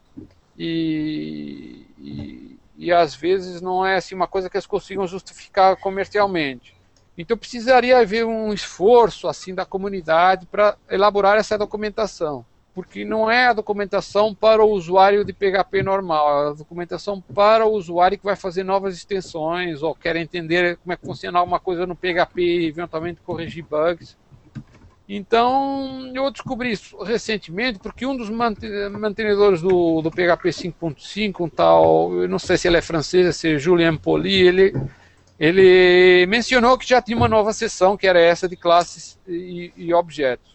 Eu, pessoalmente, não estou desenvolvendo extensões, mas eu achei muito interessante e, e o trabalho que já está aqui incluído não é pouca coisa. Eu não sei se alguém desenvolve extensões que, que queira comentar sobre o assunto. Não, eu, achei, eu achei a ideia interessante, não conhecia isso aqui não. Você não desenvolve extensões de PHP? Não. Não, eu também não. Até porque eu pessoalmente eu acho que é, é, é, mesmo num algum caso particular que vale a pena desenvolver uma extensão, eu o, o trabalho de desenvolver e de manter a extensão é pauleiro. Eu, é, antes de trabalhar com PHP. cheguei a brincar com código, ver como funcionava, mas assim, Nunca tive um caso de uso em que vira assim, eu preciso disso, sabe? E existe uma outra questão no desenvolvimento de extensão para um propósito específico, que são as questões de segurança. Você precisa estar tá mantendo aquilo lá e tal. É. E o custo para essa manutenção é alto. É, na verdade, só o tópico segurança já requer uma pessoa com uma mentalidade diferente do, do, do desenvolvedor típico, né? Mas eu estava comentando que eu, antes de trabalhar com PHP lá. Putz, meu, foi há tantos anos que eu nem lembro direito. foi antes, antes eu comecei a trabalhar com PHP PHP 2 em 1997 e antes eu trabalhava com C. Eu uh, escrevia C fluentemente, só que a produtividade comparada com desenvolver em PHP era muito baixa, né? Porque você demorava um tempão. Tudo você tem que pedir memória ao sistema para armazenar a informação e no final você demorava muito mais. Mas, uh, claro que você vai ter algumas vantagens de programar no baixo nível, porque você tira o máximo proveito da máquina, uh, do CPU e eventualmente outros recursos de hardware. Mas, mas, hoje em dia, o olho não dá vontade nenhuma de voltar a programar em C, porque mesmo tendo essas vantagens, às vezes mais vale você bolar um algoritmo eficiente que usa o, o os recursos de forma eficiente usando PHP do que ficar tentando otimizar ciclos de CPU programando em, em, em, baixo nível. Então, só alguns casos muito particulares é que se justifica desenvolver uma extensão, pelo menos na, na minha opinião, né? Não, eu concordo contigo. Eu, eu assim, os casos para precisar disso, para você, se eu preciso desenvolver uma extensão, são, são muito específicos. E às vezes existem outras coisas que você pode pensar antes de recorrer a um baixo nível. Então eu tenho, eu tenho muitas dúvidas. Sim, eu, eu realmente não brinquei para ver o que, que era, para conhecer o PHP, mas para produção, ele falou assim, ó, precisei fazer isso, daí eu nunca, nunca precisei não. É, mas é, é, isso aí. Agora, quem quiser desenvolver extensões já sabe que, por menos, não vai conseguir, vai começar do zero. Já tem aqui algumas coisas boas e eu sei que isso vai melhorar, tem muito para fazer. Então, esse, esse, é um esforço não só do Juliano Paulita, que no final da página lá tem os nomes das pessoas. Tem um, um outro cara que é um Anthony Ferrara e Nikita Popov, são pessoas que trabalham que gostam de, de, trabalhar no baixo nível, desenvolver melhor a linguagem, tirar o máximo proveito do, da máquina, até em alguns casos muito particulares vale a pena fazer essas otimizações, porque não tanto pelo que você vai ganhar como desenvolvedor, mas porque se o PHP perder em desempenho para uma outra linguagem, já sabe que o mundo vai vai vai cair em cima. Mas tudo bem, uh, vamos então continuar. Eu queria eu estava aqui olhando a pauta, eu não sei se eu pulei um assunto uh, sobre. Uh, eu acho que eu pulei na aqui na pauta. Deixa eu só aqui olhar. Eu dizer, só aqui olhar no chat. Bate-papo. Ok. Eu colei aqui do lado. Mas acho que eu pulei aquela parte do do, do da o Google anunciou que finalmente após anos eles vão vão suportar uh, o PHP no App Engine. E eu estava aqui até vendo onde é que eu mencionei isso, porque uh, todo ano o Google tem um evento chamado Google I.O. E esse ano é um evento para essencialmente para desenvolvedores. Então esse ano eles decidiram uh, eles têm palestras sobre os vários produtos, um deles é o App Engine. Esse ano eles decidiram anunciar que depois de cinco anos de, de, de desenvolver o, o, o, esse App Engine, finalmente decidiram suportar o PHP. E é coisa estranha, porque a gente, assim, o PHP pode não ser a linguagem preferida de muitos desenvolvedores, mas, mas é uma linguagem muito popular para a web, então faria todo sentido que ela fosse suportada no, no tal App Engine. Tá? O App Engine é, no fundo, a hospedagem cloud do, do do, do, que o Google oferece. Então suportavam inicialmente o Python e, o, e depois Java, e depois uh, outras linguagens menos conhecidas, tipo Go e tal. E tiveram cinco anos aguardando. Uh, e esse ano, finalmente, eles lançaram uh, o suporte a PHP. E isso até foi assim digamos, inesperado, não porque ele não, não fosse um, um, recurso solicitado, quer dizer, era só o recurso mais solicitado do App Engine, era suportar PHP, ele estava disparado, mas eles estavam anos por anos ignorando, eles diziam que tinha falta de recurso, o que é meio difícil de entender, como é que uma empresa que fatura 100 milhões de dólares por dia está com falta de recursos, não sei exatamente quais recursos eles estavam se referindo. Mas então, o, o que, eu, o, o que eu fiz foi... Uh, escreveu um artigo sobre isso, porque o Google, no dia que ele anunciou que estava suportando o App Engine, eles disseram que iam suportar uh, PHP no App Engine, principalmente porque chegaram à conclusão que PHP está presente em 75% dos servidores, dos sites web. Oh, a gente sabia até que PHP era bastante popular, mas nem nós, que trabalhamos com PHP todos os dias, sabíamos que era 75%.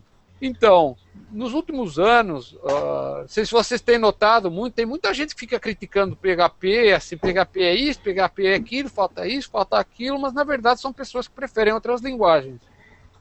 Tudo bem, as críticas são válidas desde que se refiram a coisas que a lacunas realmente que existem, mas existe sempre uma, digamos, uma agenda, né? O pessoal que fica querendo dizer mal do PHP, na verdade, quer que a sua linguagem preferida seja seja seja mais popular, mas não adianta ficar querendo que seja mais popular na marra. Tem que ser mais popular de fato. Então o Google com esse anúncio praticamente matou a questão, porque se existia alguma língua, alguma guerra entre linguagens, pelo menos para a web, o PHP ganhou, né? E foi, então foi essencialmente que eu decidi escrever nesse artigo, a explicar o que, é que aconteceu e tudo mais, o anúncio do, do, do, do suporte do PHP pelo Google. Não sei se vocês acompanharam, vocês chegaram a ver esse vídeo do, do pessoal do Google, no Google I.O., uh, anunciando uh, o suporte do PHP? Não, não cheguei a ver não. Não. Então, mas é, é, é, é bastante interessante, porque uh, inclusive o título da palestra nem sequer tinha o nome PHP lá, ele dizia que era qualquer coisa tipo uma nova linguagem no App Engine, mas não diziam qual era. Uh, e a conclusão que eu cheguei é o seguinte: o, o gerente de projeto do App Engine, desde o princípio, era o criador do Python. Então, aí ficou, começou a fazer sentido. Realmente não era do interesse dele suportar PHP, porque, pô, eu tenho que dar prioridade à própria criança, né? Ao filho dele, à linguagem Python. E, e, talvez não por coincidência, no, em, no, em dezembro, ele saiu do Google, teve lá cinco anos no Google, ele saiu e foi para o Dropbox, uma empresa qualquer.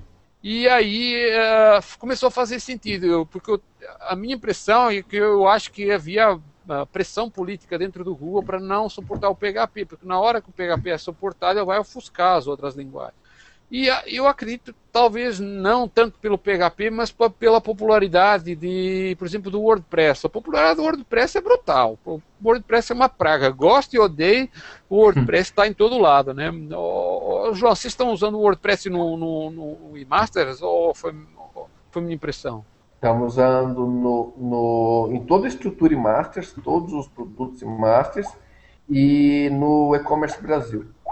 É, então, porque Sim, eu entendo que, que, o, que o WordPress, é, ele hoje em dia já não é mais um sistema de blogs só, é uma, um monte de coisas adicionais graças ao ecossistema de plugins. E realmente não tem muito que. Por mais que se olhe para a programação e diga, ah, o código do WordPress não é bonito, não está bem estruturado, não está bem formatado, não segue um, um, os mesmos estilos de, definidos por não sei quem. Uh, então, uh, o que eu cheguei à conclusão foi isso, realmente. Uh, o PHP estava ser, de certa forma, preterido por causa de outras linguagens, tipo Python e Java dentro do Google, por preferências internas. Mas aí, desde que o, o criador do Python saiu, parece que as objeções acabaram, porque o Google estava perdendo dinheiro o Google podia ter sido um líder na, na hospedagem de sites na cloud e, e cinco anos de atraso é muito tempo para, para suportar uma linguagem. E não é só o Google, eu acho engraçado, não sei se vocês conhecem uma plataforma chamada Heroku, putz, que nome traiçoeiro. É com H, tá? H-R-O-K-U. Então, eles também suportam PHP, mas eles escondem, meu. Parece que é de desenvolvedores que preferem outras linguagens e parece que tem vergonha de falar que suportam PHP. Enfim, tem umas coisas bizarras aí que não se entende. Porque se, o, se PHP é o líder do mercado, por que, que as pessoas, as empresas, têm vergonha do, P, do PHP? Ué, tem vergonha de ganhar dinheiro? Não é esse o fim das empresas? Realmente é, é uma coisa muito estranha. Mas, de qualquer modo, eu escrevi esse artigo aqui, ele fala um pouco sobre essa história e falar um pouco se havia realmente alguma briga, algum campeonato aí uh, entre linguagens, pelo menos para a web, essa briga acabou, porque o Google já declarou, e o Google sabe quem é que está usando cada linguagem em cada servidor, porque eles rastreiam toda a web, né? Diariamente, milhares de servidores rastreiam a web para saber o que é está. para eles conseguirem deduzir o que é está rodando no servidor. Então, uh, por um lado, é uma boa notícia uh, que muita gente estava se sentindo insegura. Eu trabalho com PHP, mas tem muita gente a dizer que Ruby é que é bom, e Ruby on Rails, e, e Python, e no mais não sei o quê. Enfim, havia muita briga, mas acho que aqui, no fundo, esse anúncio do Google foi, no fundo, um pouco um cala-boca, porque realmente a realidade não é bem essa que os, os que preferem outras linguagens gostariam. Mas de qualquer modo, eu não sei. Alguém teve eh, experiências com essa plataforma App Engine? Eu não. É, então, uh, ela é tipo uma hospedagem de cloud, mas ela é meio restrita, né? Uh, porque não é bem o PHP comum. Ele roda o PHP, você vai ter algumas vantagens lá, você pode ter o, a, a, a, dita escalabilidade infinita, você pode, se você de repente tem um pico de acessos, ele vai dar conta, porque está tudo distribuído mas uh, uh, uh, o que vai acontecer é que vai ter, vai ter algumas restrições.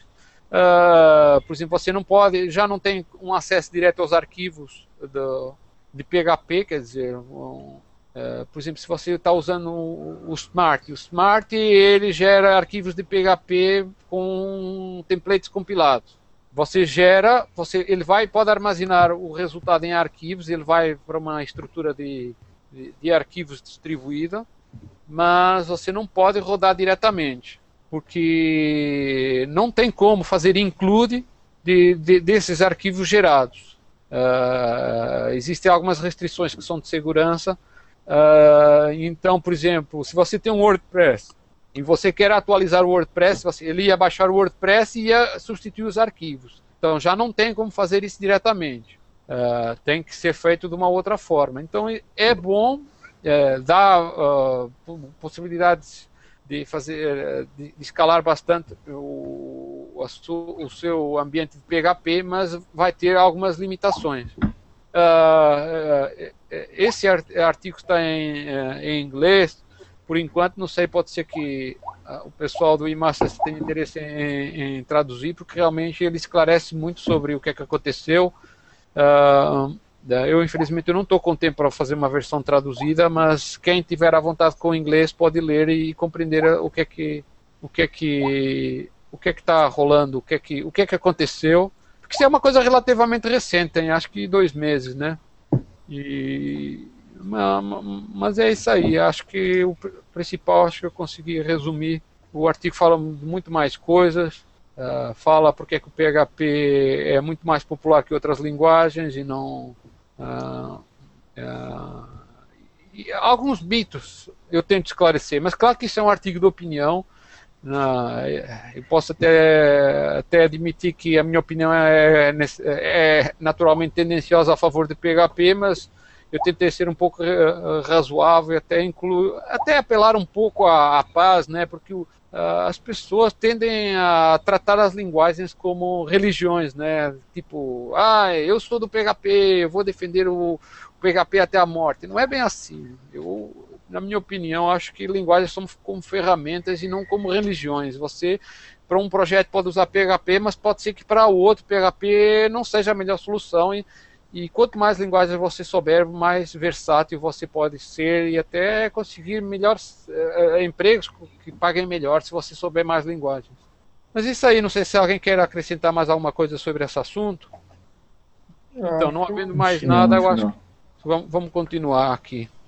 Eu vou uh, passar. Então, uh, queria só mencionar alguns artigos. Isso é mais recuperar o atraso de algumas coisas que que foram debatidas, que eu acho que tem algum interesse, né, desde o último eh, hangout que foi feito do PHPcast. Um, queria mencionar, por exemplo, um artigo que eu, que eu, eu mesmo escrevi, mas na verdade que, a, a, ele foi publicado no, no, no, no eMasters porque o pessoal de Masters pediu para traduzir, mas eu, como eu não tinha tempo, eles acabaram traduzindo e, e eu só dei uma revisada para ver se ficava certo. Um deles é esse daqui, uh, OAuth Sendor uh, usando PHP. Uh, uh, não, não sei se todo mundo está familiarizado com o protocolo OAuth. Então, eu vou dar só um resumo. Esse protocolo é usado essencialmente para acessar APIs. Se você quer acessar a API do Facebook, do Twitter, do Google, não sei o que mais, você pode usar o OAuth para acessar essa API em nome de um usuário do seu site. Por exemplo, se você quiser postar na, na timeline do usuário no Facebook, você pode usar o protocolo OAuth o, o, redireciona o usuário para uma página em que ele vai dar permissão para acessar a, o seu perfil com a, sua, com a API do Facebook, por exemplo, e você pode, ele retorna, ele recebe um valor lá que é uma espécie de uma chave que confere uma permissão para acessar essa API. Então existem milhões de uh, aplicações para usar, acessar APIs usando, usando o protocolo OAuth. Só que o protocolo OAuth não é um protocolo só, são várias versões, é uma, é uma, é, é um, é uma complicação de, de, detalhes, porque cada versão tem forma, funciona de forma diferente. Uh, e, e, realmente é, é complicado. Então, o que aconteceu que motivou a escrever esse artigo é que eu desenvolvi uma, uma classe, que depois até acabei publicando no PHP Classes, mas não, não, o intuito não, não era bem esse. Uh, não era bem esse de acessar APIs em geral. Uh, uh, era para resolver uma reclamação que estava tendo dos usuários do, do, do, do PHP Classes, que eles tinham que se registrar e era burocrático e tinha que preencher formulários e tal. Então eu implementei uma coisa no ano passado que chama-se login social. O que, que, é? Quando você quer acessar o site, em vez de ter que passar aquela burocracia de se cadastrar, se registrar, você pura e simplesmente pode chegar lá no site, uh, você é redirecionado para uma página em que você, uh, para se logar, tem a opção de usar a sua conta do Facebook ou do Google Vou tentar aqui aumentar para ver se dá para ver melhor. Tá dando para ver bem ou tá pequeno? Não, tá bom. Dá para ver sim. Então, do lado aqui tem o formulário de, de login normal, até tem um link para a página de registro, mas se você quiser acessar, se você já tem uma conta no Facebook, basta só clicar no, no, aqui nesse link do Facebook, por exemplo. Uh, eu, eu aqui ele, ele não vai não vai não vai solicitar permissão, mas se você for a primeira vez, ele vai ele vai pedir para você dar permissão e aí você dá permissão e ele pega os seus dados da conta do Facebook e já identifica qual é a sua conta. Se você já tiver uma conta no PHP Class, qual é a sua conta e ele, ele, ele continua. Então não tem mais aquela burocracia de ficar preenchendo formulários uh, verificar o e-mail e tal. Isso foi para para lidar com uma crítica justa que o, realmente o PHP Class tinha desde há muitos anos, de que era uma chatice, ninguém quer ficar registrando de novo, criar uma nova senha e tudo mais. E tudo isso é usado é, é usado com o protocolo OAuth, que no caso ele uh, usa é, é, a API, por exemplo, do Facebook para pegar o, o, e-mail e o e-mail é usado para achar a sua conta no site caso exista ou então criar uma nova. E aí, depois de você fazer isso, você continua para o site e já está logado. Não tem que ficar. Uh, não tem que ficar preenchendo mais formulários e verificar e-mail, que isso realmente é uma chatice. Muitos sites têm isso, mas felizmente uh, uh, foi, foi necessário desenvolver essa classe que eu mencionei, que eu vou até achar aqui só para dar uma ideia. Uh, e é uma classe que tem exemplos para você se logar com muitos tipos de sites. É só uma classe só que serve para todos esses sites, mais uns outros que não estão aqui listados, mas não era preciso. Então tem suporte a quase tudo, desde Facebook, Flickr, Google, Instagram, LinkedIn, uh, Microsoft Hotmail, uh, um monte deles. Uh, isso são só exemplos. Então eu desenvolvi essa classe, mas eu achei que precisava te explicar. Então foi por isso que eu que eu, digamos, uh, fiz, uh, escrevi esse artigo. Ele existe uma versão desse artigo que está aqui em inglês, uh, mas como o pessoal da, da de Masters quis traduzir, ele ficou lá disponível e foi interessante, porque realmente ele resolve um problema que realmente é, é, é complicado e, e depois usar essa classe, você não precisa de entender o protocolo como é que é, por dentro, é só você entender o que é que ele pode fazer. Agora, só perguntando aqui, vocês costumam acessar algumas APIs que elas no fundo precisam de usar o OAuth implicitamente, talvez algum SDK? O que é que vocês usam? Não. O, o eu uso, eu acesso muito API. Na verdade, eu, eu, eu, gosto muito de, de, desse tipo de serviço, de integração e tal. Então eu acesso muito API. Eu é eu não costumo utilizar a biblioteca pronta, não. Eu, eu acabei implementando o, o protocolo, mas é. para estudar o protocolo mesmo. Então eu, é. eu implementei tanto o client quanto o provider. E é o ah, que tá. eu tenho. Então, o que eu tenho utilizado quando, quando eu tenho que fazer algum trabalho, alguma coisa. Exceto, é. por exemplo, no caso de uma implementação, igual outro dia eu, eu fiz uma implementação utilizando a API do Facebook. Aí eu, uma implementação foi em JavaScript, aí eu utilizei o próprio SDK do Facebook. Ah, tá. E, e depois eu utilizei, utilizei também no outro projeto que tinha. Era um negócio assim que precisava ser muito rápido. Aí foi outro caso que eu usei o SDK do Facebook em PHP. Mas ah, tá. normalmente eu, eu faço a implementação, eu já tenho uma implementação tanto do client quanto do provider, que é o que, é. que eu tenho é, eu não cheguei a usar o SDK do Facebook. Você acha que tá fácil ou não? Tá. Muito. É. Ele, ele, é, porque... ele, você simplesmente não se preocupa com o protocolo. Você, você é. vira. É lógico. Como... Ninguém quer.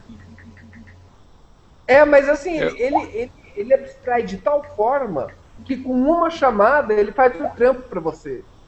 É. é. isso, é, isso é interessante. Talvez o do Facebook tenha um SDK bom, mas eu noto, pelo menos outros. Nossa, é todo dia eu tenho pedidos de suporte nessa classe ou auth, porque tem muita gente usando. Então é só, às vezes é só um, um pouco algum detalhe que a pessoa não entendeu, porque a classe já resolve para muitas dessa, de, dessas APIs por aí, que são muitas, são milhares de APIs que usam o protocolo OAuth. E, e, e eu achei interessante hum, que tem muita gente querendo usar, putz, porque tem situações que dá um erro, eles não entendem de onde é que vem o erro, e aí eles uh, usam a, a, minha classe resolveu, não, nem entendeu por que, é que resolveu, e porque assim, é, é uma dor, para quem não quer entender o protocolo por dentro, não, Pelo amor de Deus, mano. Ter que implementar o OAuth no braço. Existe uma extensão para o PHP, mas você tem que entender o protocolo para usar a extensão. Isso que é uma coisa maluca, né? Você faz tudo é, com aquela extensão. Eu acho válido você compreender o que, que você está trabalhando. Igual eu Exato. vejo muita gente trabalhando com PHP e não entende protocolo HTTP, faz parte. O cara, o cara, o cara que vira e fala assim, o programa em PHP, mas não entende o protocolo HTTP, ele está fazendo alguma coisa errada. E da é. mesma forma que ele vai trabalhar com o OAuth, o OAuth é um protocolo para autorização. Então ele precisa entender o conceito de autorização. O que, que significa isso? Sabe? Eu acho isso importante. Então, assim, é. o cara, você abstrair o trabalho é bacana, porque o cara que já compreendeu, ele não tem que ficar martelando, batendo a cabeça sempre na mesma tecla por causa de uma coisa que já entendeu. Agora, se o cara não entendeu, eu acho importante ele compreender aquilo que ele vai trabalhar. Porque o Alpha ele foi feito, ele foi planejado para envolver toda uma série de, de uma, uma série de questões de segurança. Por isso ele é burocrático. É. Porque ele poderia ser simplesmente, tipo assim, ah, clica aí e autoriza, mas não é bem assim. A burocracia do Alpha exatamente promover uma segurança maior. Então eu acho válido o cara compreender, mesmo que a primeira vez. Depois, se ele vai usar uma coisa para show. Mas antes ele precisa compreender é. o que ele vai trabalhar. É, mas é, é, assim, o que acontece é que, por exemplo, existem duas ou três versões do, do OAuth. Existe a não, 3, né? Porque é, existe a 1.0 que se descobriu que era insegura, foi abandonada, depois a 1.0A e depois a 2.0. Agora, cada uma das versões tem detalhes diferentes e, e, você tem que lidar com o que cada serviço oferece. Se você tem que aprender todos esses detalhes, você morre, né? Morre e às vezes os SDKs são mais confusos ainda. E essa é a conclusão que eu tirei. Mas pronto, fica aqui a informação. Quem, quem tiver uh, acessar a uh, eu estou mencionando isso mais porque tem tido muito, mas muita solicitação. Porque acessar APIs hoje em dia resolve muita coisa. E quando você precisa de acessar a API em nome de um usuário, não tem muito jeito a não ser pelo OAuth, né? Mas tudo bem. Pronto, agora mais vamos caminhando assim mais para o final do, do Hangout e eu queria só mencionar algumas coisas que foram lançadas no site PHP Classic porque elas uh, trazem uma, um novo tipo de interação, um novo tipo de, de, de, de, de possibilidades para pessoas que querem participar mais ativamente no site e tirar mais proveito do que tem lá. Uma dessas coisas, ela foi lançada já em novembro, eu vou tentar abrir aqui uma página em que eu vou. Espera lá, eu vou tentar ir na minha página, mas é com o usuário certo. Eu estava aqui usando com. Eu entrei aqui com o usuário que, que era o que estava vinculado na conta de Facebook, mas não é o mesmo usuário. Ah, pronto, vamos lá. Uh, então, essencialmente, eh, em, em, novembro, eu criei um sistema de missões e níveis que serve essencialmente para, para guiar os autores, eh, tantas pessoas que contribuem para o site, em fazer certas coisas que, são, que ajudam a dar mais exposição mais, mais uh, e ter mais reconhecimento pelas boas contribuições que cada um manda para o site. Eu deixa cá abrir aqui uma página uh, assim mais que tem mais essa informação.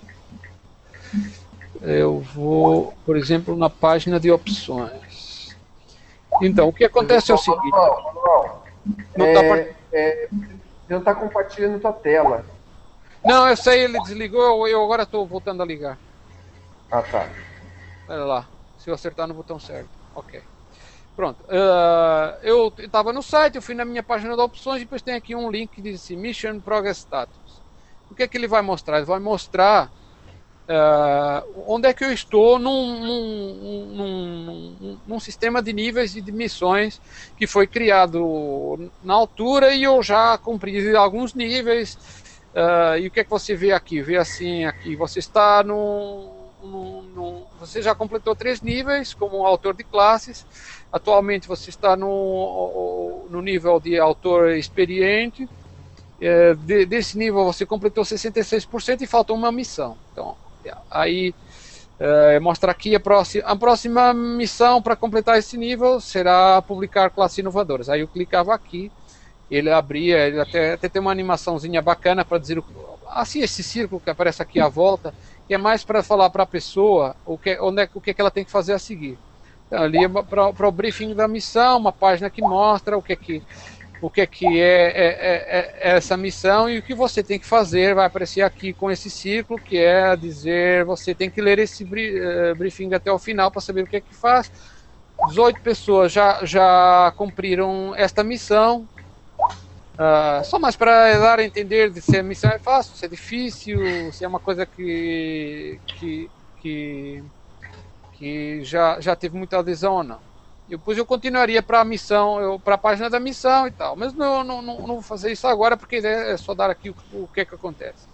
Eu também posso consultar o que, onde é que eu estou, que, que, o que é que eu, que é que eu fiz. Eu, por exemplo, se eu clicar aqui, eu posso ver quais foram os três níveis que eu completei. Eu posso ver tanto o, nível do aprendiz, o, do autor oficial e o do, do ator crescente. Aí eu posso clicar aqui, ele me mostra uh, os detalhes sobre as missões, o que é, que é cada uma, ele me mostra um badge aqui do lado de, direito, quer dizer o que é que, uh, o que, é que eu uh, ganhei como símbolo de chegar nesse nível.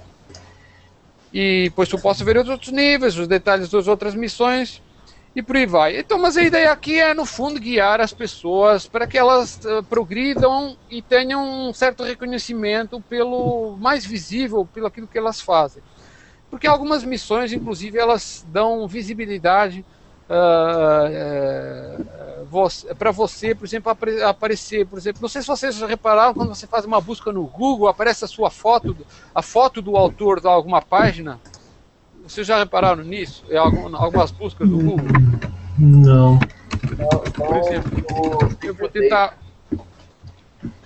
Isso aí só acontece. Por exemplo, ah, achei, ó.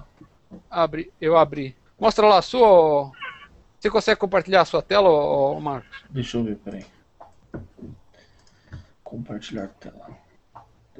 Aqui. Ah, lá tá. Aqui, ó. Do Google. Acho que é do Google Plus, na verdade, né? Então, como você. Há uma das missões que orienta a pessoa a fazer, a determinar o que fazer para começar a aparecer essa fotinho lá na, na busca do Google. Tem que ter alguns passos, você precisa vincular com o seu, com o seu perfil do, no, no Google Plus e, e, e, com isso você consegue. Eu, eu tá voltando aqui para compartilhamento de tela. E tem outras missões, as missões não são só, só disso. Isso eu só estou dando aqui um exemplo. Uh, como o Marcos também uh, cumpriu essa missão, isso acabou acontecendo, né? Aparece aqui a minha foto, que é o que está no meu Google Plus. Ele inclusive dá informação de quantos círculos uh, está o meu perfil e tudo mais. Isso acaba dando um pouco mais visibilidade e reputação para as pessoas. Mas tem outras coisas, dizer o que, é que ela tem que fazer a seguir em termos de, de, de pronto para ter algum, alguma, alguma visibilidade maior. E isso foi uma das coisas que foi implementada já, já em novembro. E outra coisa que foi implementada mais recentemente foi a, uma segunda parte, isso faz parte de um plano maior, que é dar mais visibilidade e reconhecimento aos usuários que contribuem no site. E uma delas, o segundo passo foi lançado recentemente, eu até estava à espera de lançar isso para retomar a gravação destes Hangouts, que era porque era para poder mostrar umas coisas bacanas. E o que, que é esse lance? Esse lance, esse segundo passo é um sistema de reputação em que você ganha pontos por cada boa ação que você faz no seu site. Então, você, é, a partir daí, é, quando você está logado, aqui em cima aparece um quadrado, um, um botão amarelo que mostra quantos pontos você tem. Assim, aí se passa com o mouse por cima e aparece o detalhe de, da sua reputação como autor de classes, como usuário experiente, como reviewer, depois vai ter outras reputações. Aí você pode clicar aqui, você clica uh, nesse link, uh, porque esse botão também é um link, e mostra os detalhes de, do, do, do, das minhas ações. ele mostrou que eu acabei de ganhar 5 pontos, ganhei mais experiência, e, e, mostra o detalhe de todas as ações que foram feitas ao longo do tempo. Uh, eu posso ir inclusivamente até a origem do site. O site começou com uma das primeiras classes que eu publiquei, então eu consigo ver exatamente as, as classes que foram publicadas na, na, na altura. Eu ganhei tantos pontos por, por ter feito isso.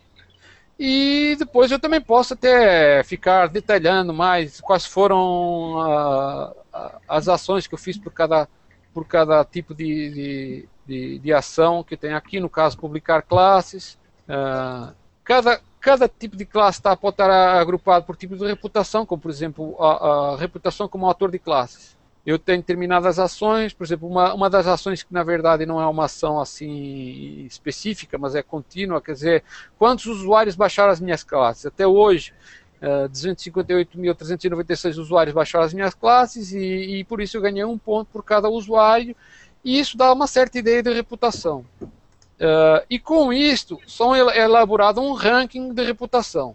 Uh, nesse ranking são é, tido em conta todo tipo de ação que você executou no site, não só publicar classes, outras coisas.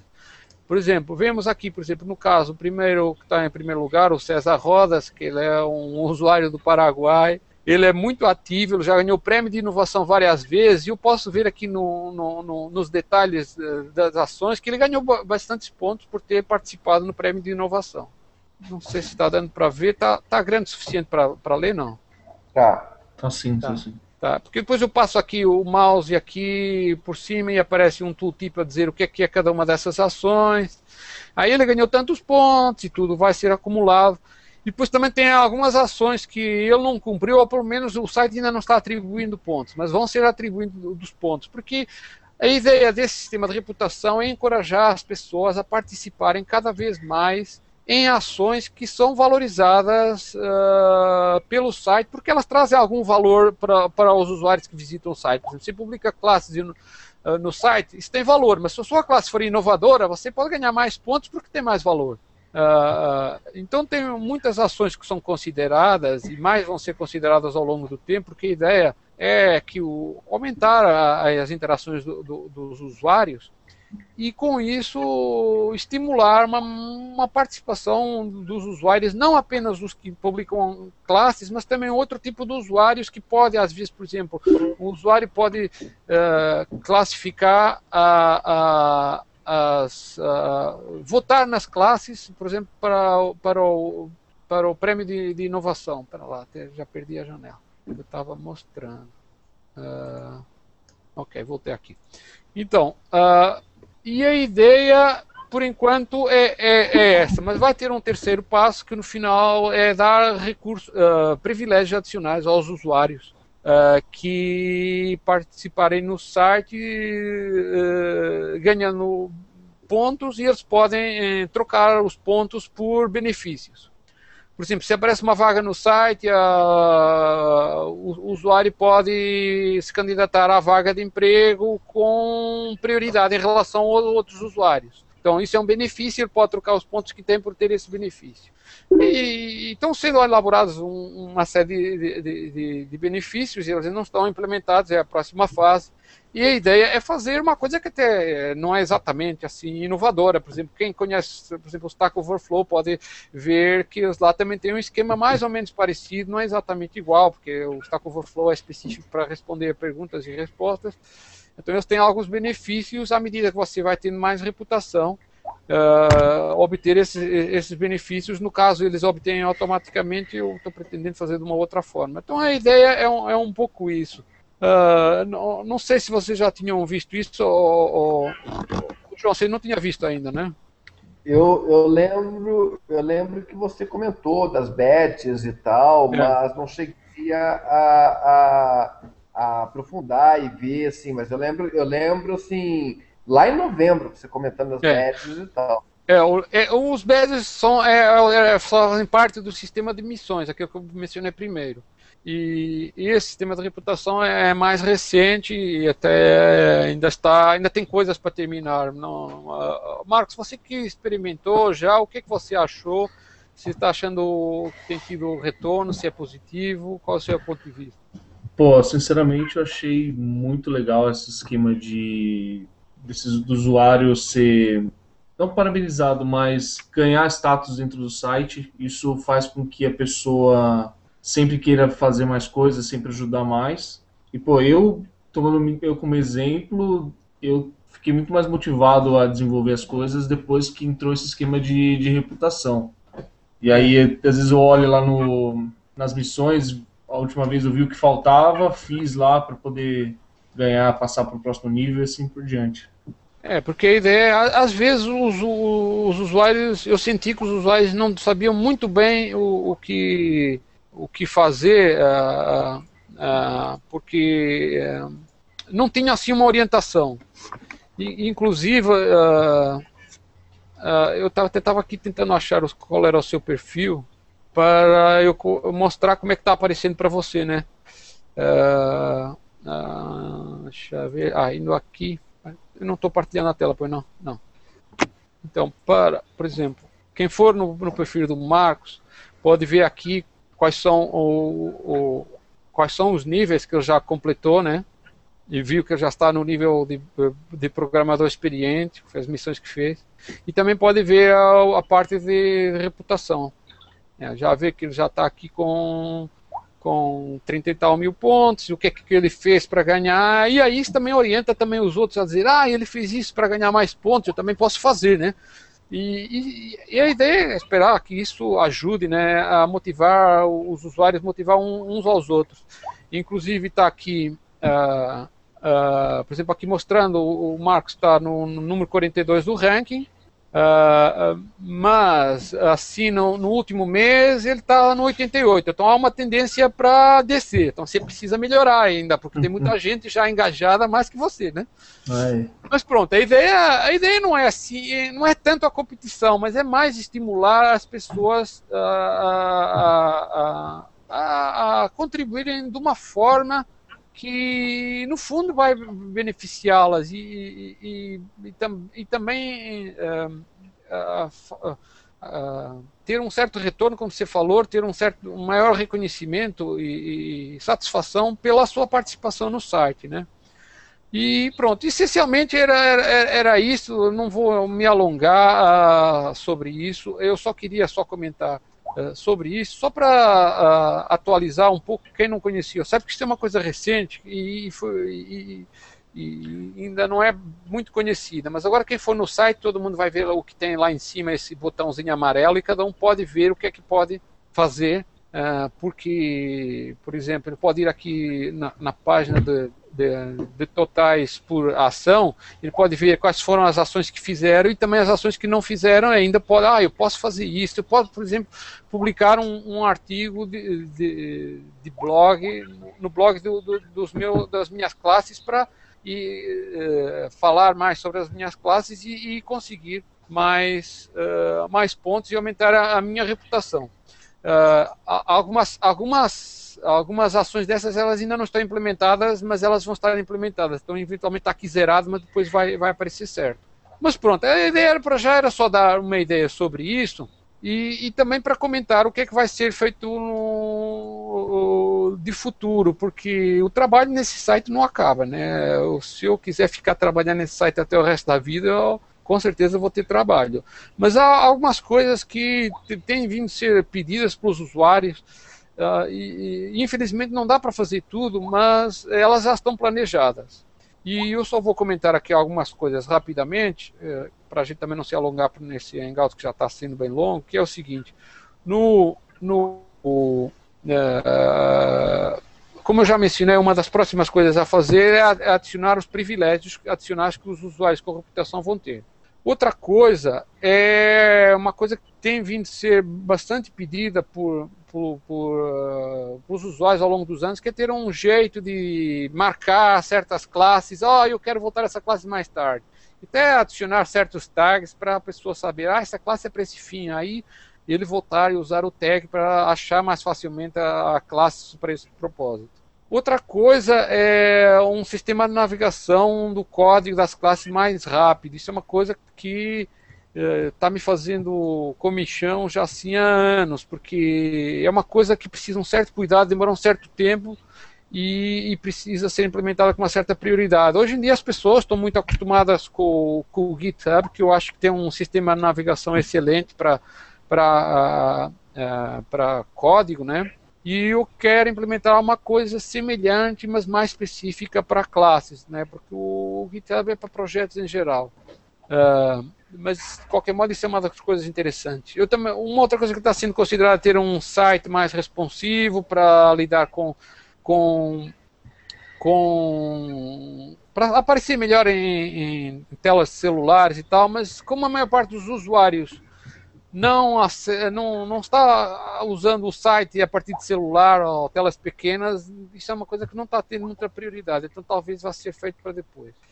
Uh, uma outra coisa que tem sido pedido por alguns desenvolvedores é o suporte a Composer. O Composer, para quem não conhece, é uma ferramenta, uma ferramenta muito boa que apareceu nos últimos meses, que permite importar e instalar pacotes de PHP, acredito até de outros tipos de, de, de, de arquivos de outras linguagens, um, e inclusivemente resolver as dependências, quer dizer, se um pacote precisa de outro, ele já baixa e já instala também. Então isso é uma coisa que tem sido pedida e com certeza vou implementar eh, em breve. Ainda não, ainda não tenho a certeza sobre os detalhes da dificuldade técnica de implementar, porque o, o PHP Classes funciona de uma maneira um pouco diferente dos outros sites, que ele, ele consegue rastrear quem está fazendo, quem baixou quais classes Uh, e até por isso, algumas pessoas até reclamam, ah, o site exige cadastro, não sei o que mais. Mas o cadastro serve um propósito que, quanto a mim, é importante, que é o poder uh, rastrear quem está baixando cada classe. E serve para duas coisas. Uma coisa é, uh, por exemplo, se o usuário atualiza, se um autor atualiza uma classe, ela ela precisa. Quem, quem baixou essa classe gostaria de receber avisos uh, que, que essa classe foi atualizada para poder baixar. Então o site faz, notifica automaticamente, a menos para os usuários que não queiram, por e-mail, dizer, ó, tem uma versão nova da classe, pode baixar. Uh, isso só pode ser conseguido se o usuário estiver cadastrado. E outra coisa que também é mais importante, mas mais pelo lado do autor, que é poder elaborar esses rankings, inclusive esse sistema de reputação que tem em consideração quantos usuários baixaram cada classe, uh, é, é, é, útil uh, poder rastrear o usuário. Isso aqui é uma opção, o, o site não obriga que, que, os downloads de cada classe sejam rastreados. Isso é uma opção do autor, mas a maior parte dos autores mantém essa opção e então fica assim. Então vai haver uma, uma certa dificuldade técnica que eu acredito que não seja tão grande, pelo que eu já analisei, de implementar o suporte a Composer. Uh, eu não sei, vocês têm usado Composer, o que, que vocês acharam assim desse recurso?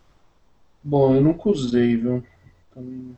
É, Bom, eu, eu, uso, eu uso, eu uso muito Composer. é, o interessante, o interessante do Composer é, é que você, você vai distribuir um determinado, uma determinada ferramenta, você distribui o seu código, independentemente do por exemplo, você, você tem toda a sua suite de testes, você vai utilizar um sistema de logs, você vai, enfim, você, você não precisa distribuir um monolog junto com seu código. Você apenas vira e fala assim, olha, meu código usa monolog. E aí o Composer, na, na a, tá. a pessoa que vai utilizar, ele vai fazer a gestão de dependência. Então ele, ele facilita a distribuição de determinada ferramenta. É. Eu, eu tenho usado bastante, eu acho ele, enfim, é, é legal. No fundo é uma evolução daquele installer do Pair, que ele acabou não virando muito porque o pessoal. Uh, eu não sei se o problema foi técnico ou foi psicológico. Porque o PER, para você contribuir para o PER, você quase que tem que passar por uma comissão técnica da avaliação e pedir, por favor, para contribuir lá. E, então, eu, até achei interessante o instalador do PER, você pode ter os seus uh, canais do PER, mas no fundo o Composer já supre essas necessidades. Se bem que ele é muito, muito virado para pacotes uh, que estão no GitHub, né? Ele tem, uma, tem algumas otimizações específicas para questão para quem uh, porque acho que a API do GitHub tem umas limitações uh, de acessos, então ele tem uma integração qualquer lá com o GitHub que eu também não entendi direito para explicar. Mas pronto, de qualquer modo, esse era, era, era, era, era, mais um dos planos para o futuro. E a ideia era só mais dar, dizer assim, ó, o site já andou muito, mas tem muito para andar e vai continuar suprindo uh, necessidades do, dos desenvolvedores e, e a ideia uh, é, é, continuar desenvolvendo e quem estava aguardando algumas desses recursos fique ciente que já estão sendo planejados. É tudo uma questão de tempo. Bem, de resto, assim, uma coisa que assim mais para o final eu gostaria de mencionar, uh, comentar sobre algumas classes, agora valorizando um pouco o trabalho de, de brasileiros que uh, têm contribuído ou publicado suas classes no PHP Classes, não meramente quaisquer classes, mas são classes que foram consideradas inovadoras, porque o, o site tem Uh, todo mês uh, organiza um prêmio de inovação, as, as, classes mais inovadoras são, são nomeadas, no mês seguinte elas são votadas e os usuários uh, podem votar e quando sair o resultado um mês depois podem os, os, os, autores das classes um, podem escolher prêmios fornecidos por patrocinadores. E é uma coisa que já vem sendo organizada desde 2004 e tem dado bastante resultado, porque não só oferece prêmios, mas também dá uma certo, um certo reconhecimento, uma certa visibilidade adicional para quem realmente contribui com classes inovadoras. Classes inovadoras não significa que são necessariamente classes com uma qualidade superior, significa só que são inovadoras, mas em, em geral uma coisa está aliada à outra porque normalmente quem desenvolve classes inovadoras são pessoas que têm já uma certa consciência, um certo método, uh, uma certa forma de pensar e, e por isso são uh, acabam sendo reconhecidas dessa forma. Então, uh, eu gostaria só de comentar aqui algumas classes. De, especialmente de brasileiros, porque no, no PHP Classe, no, no Hangout que, que a gente faz todos os meses, a gente menciona sempre as classes inovadoras a cada mês uh, classes de, de, de, qualquer, de qualquer pessoal de qualquer país. Mas aqui, como a gente está fazendo um hangout em português, achei interessante só focar no pessoal do, Brasil. Até poderia fo focar no pessoal de Portugal, já que português também não é, não é só no Brasil, claro. Uh, mas no caso, não nos últimos meses não tiveram assim muitas classes de, de português nomeadas. Então, começando aqui, uh, a mencionar, não por acaso, uma classe do Marcos. Hum. Aí agora o Marcos ficou contente. Chama, chamei a sua mãe, ô oh, mãe, ô oh, mãe, eu na internet. É, quase isso. então, uh, uh, aproveitando, você quer comentar o que, que você fez com essa classe, esse PHP Google Driving Direction? É, então, é, normalmente quando eu desenvolvo alguma classe e eu coloco lá no, no PHP Classes, foi alguma coisa que eu precisei fazer, que eu tive deu muito trabalho, às vezes não, não tinha em algum lugar, então provavelmente aí eu resolvi desenvolver. Esse esquema do Google Drive, ele na verdade você coloca o um endereço de destino, de depara, e ele te dá a rota de, de direção com o mapa. Então ele desenha a rota no mapa, te dá todas as direções no XML e distância e tempo de, de trajeto e tudo mais. Mas eu desenvolvi realmente porque eu procurei alguma coisa nesse sentido e eu não achei em nenhum lugar, então eu resolvi fazer. É, porque o Google Maps tem uma API que fornece essa informação, mas não é. há, pelo menos no site não, até agora não tinha sido enviada uma classe que fizesse, que extraísse essa informação, né? Então, por esse motivo então, ela foi é, nomeada, né? Ele tem, o, o, Google tem a API, só que ela é totalmente separada. Ela tem uma API que dá só o XML e um API que dá a, a imagem bruta do mapa. Então o que eu fiz foi uma junção das duas com uma integração e fazendo o desenho do trajeto que isso não tinha. É. Ô, ô, João, você que trabalha com, muito com APIs, você falou que você gosta. Uh, uh, o que que você achou, achou interessante a ideia, assim, porque realmente eu acho que é, é mais a utilidade, né?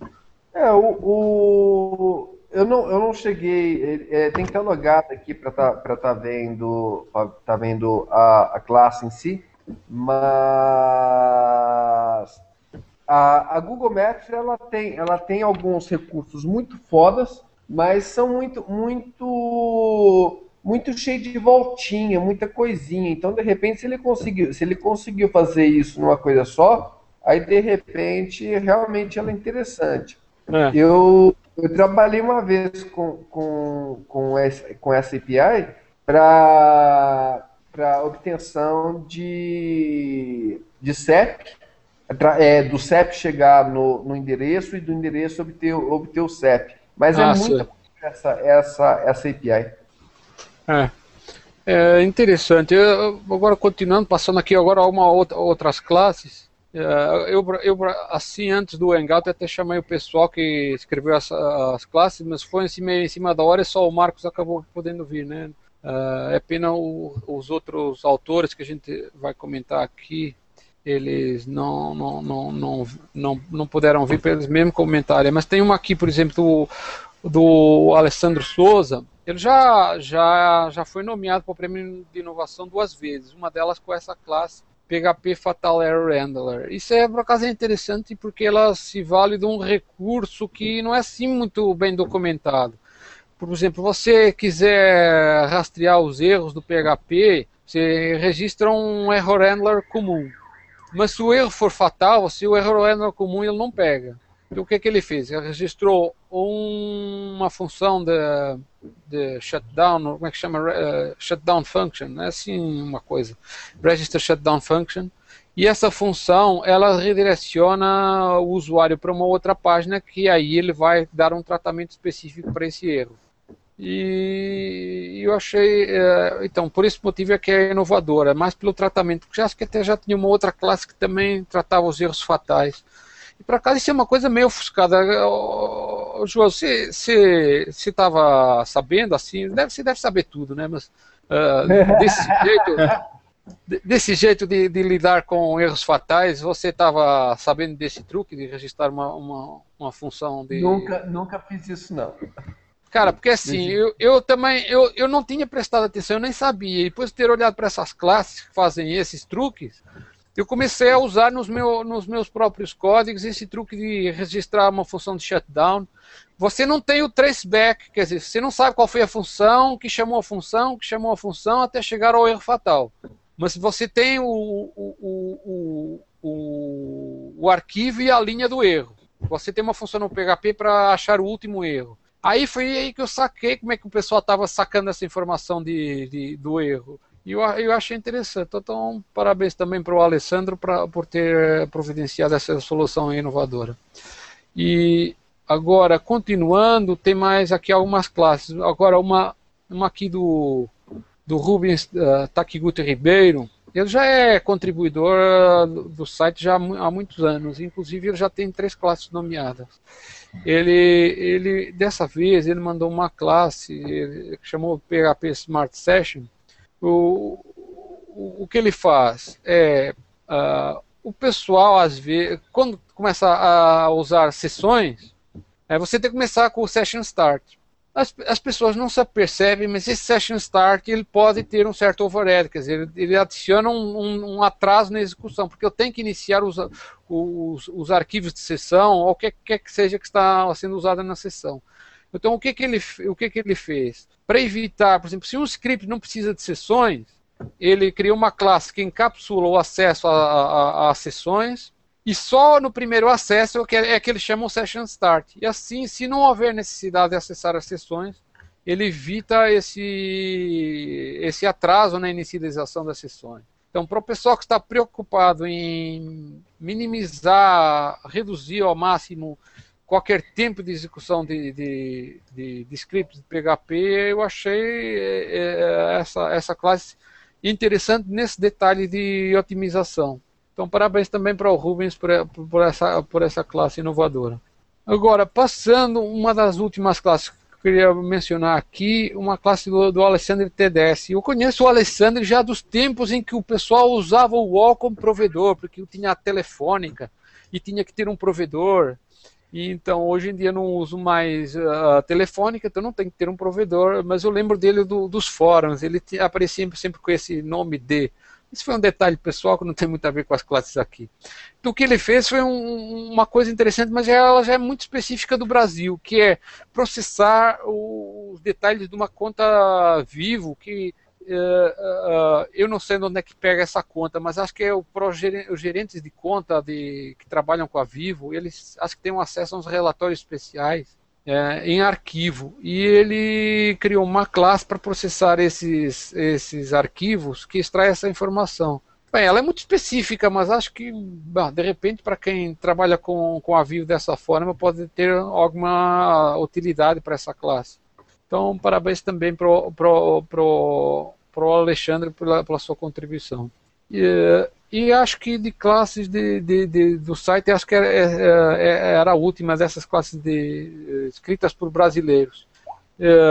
De resto, eu só queria assim comentar o, o seguinte: quem um, quer, quem tem classes inovadoras e de repente elas não são muito conhecidas porque elas não são divulgadas, o P-Class não é o único site onde você pode divulgar, mas é um, certamente um site que você pode não só divulgar, mas ter até um certo reconhecimento e visibilidade adicional por causa de ter uh, esse prêmio de inovação. Então, por esse motivo, eh, eu estou aqui recomendando a todo mundo que desenvolve classe PHP, uh, uh, para especialmente classes inovadoras, uh, para participar e, beneficiar da, da, exposição do site.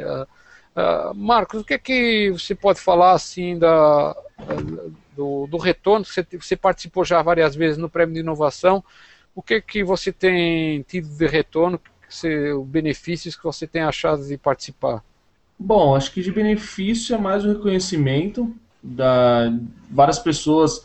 A primeira vez que eu fui nomeado do, no PHP Classes, eu fui saber por um amigo meu, que ele viu até no Masters o PHP Cast, ele me ligou desesperado, falando, meu, você tá no site do PHP Classes, eu falei, aí que eu comecei a, a, a ver realmente, falei, putz, é um reconhecimento grande, aí eu comecei a desenvolver mais, e mais, e mais, e mais.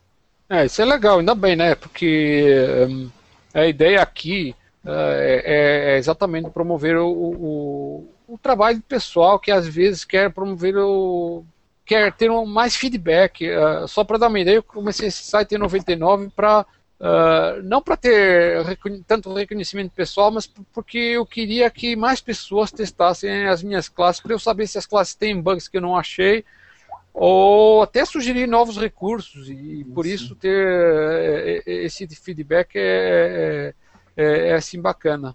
Mas pronto, é, é isso aí. Acho que uh, por esse episódio uh, uh, já falamos bastante, ficou bem grande, mas vamos tentar fazer esse. repetir isso aí a cada três meses. João, o que, que você acha? Acha que é viável na assim, sua agenda? Não, assim, por mim, eu só preciso que me avise antes. Igual você me avisou essa semana, show. É. Aí eu consigo me organizar mas eu preciso de um aviso assim com alguns dias antes para dar tempo de eu me organizar. É.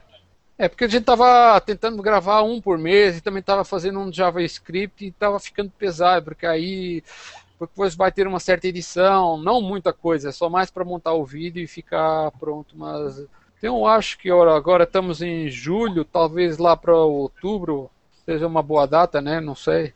Uh, porque a gente fazer um por mês começou a se tornar pesado para mim. Uh, mas é isso aí. Oi, Marcos, você chegou agora? Tudo bom? Você estava assistindo ou estava ou, ou, chegou agora? Você está sem som? É. Não, mas é, é isso aí. A gente está praticamente terminando. Bem, pelo menos o Marcos chegou antes do fim.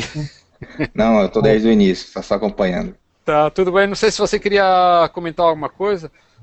Não, não, só registrar a presença mesmo. Ok. Pera lá, pera lá, vamos ficar aqui mais um tempo, você chama aí a sua mãe. Ô mãe, ô mãe, estamos é nós na internet.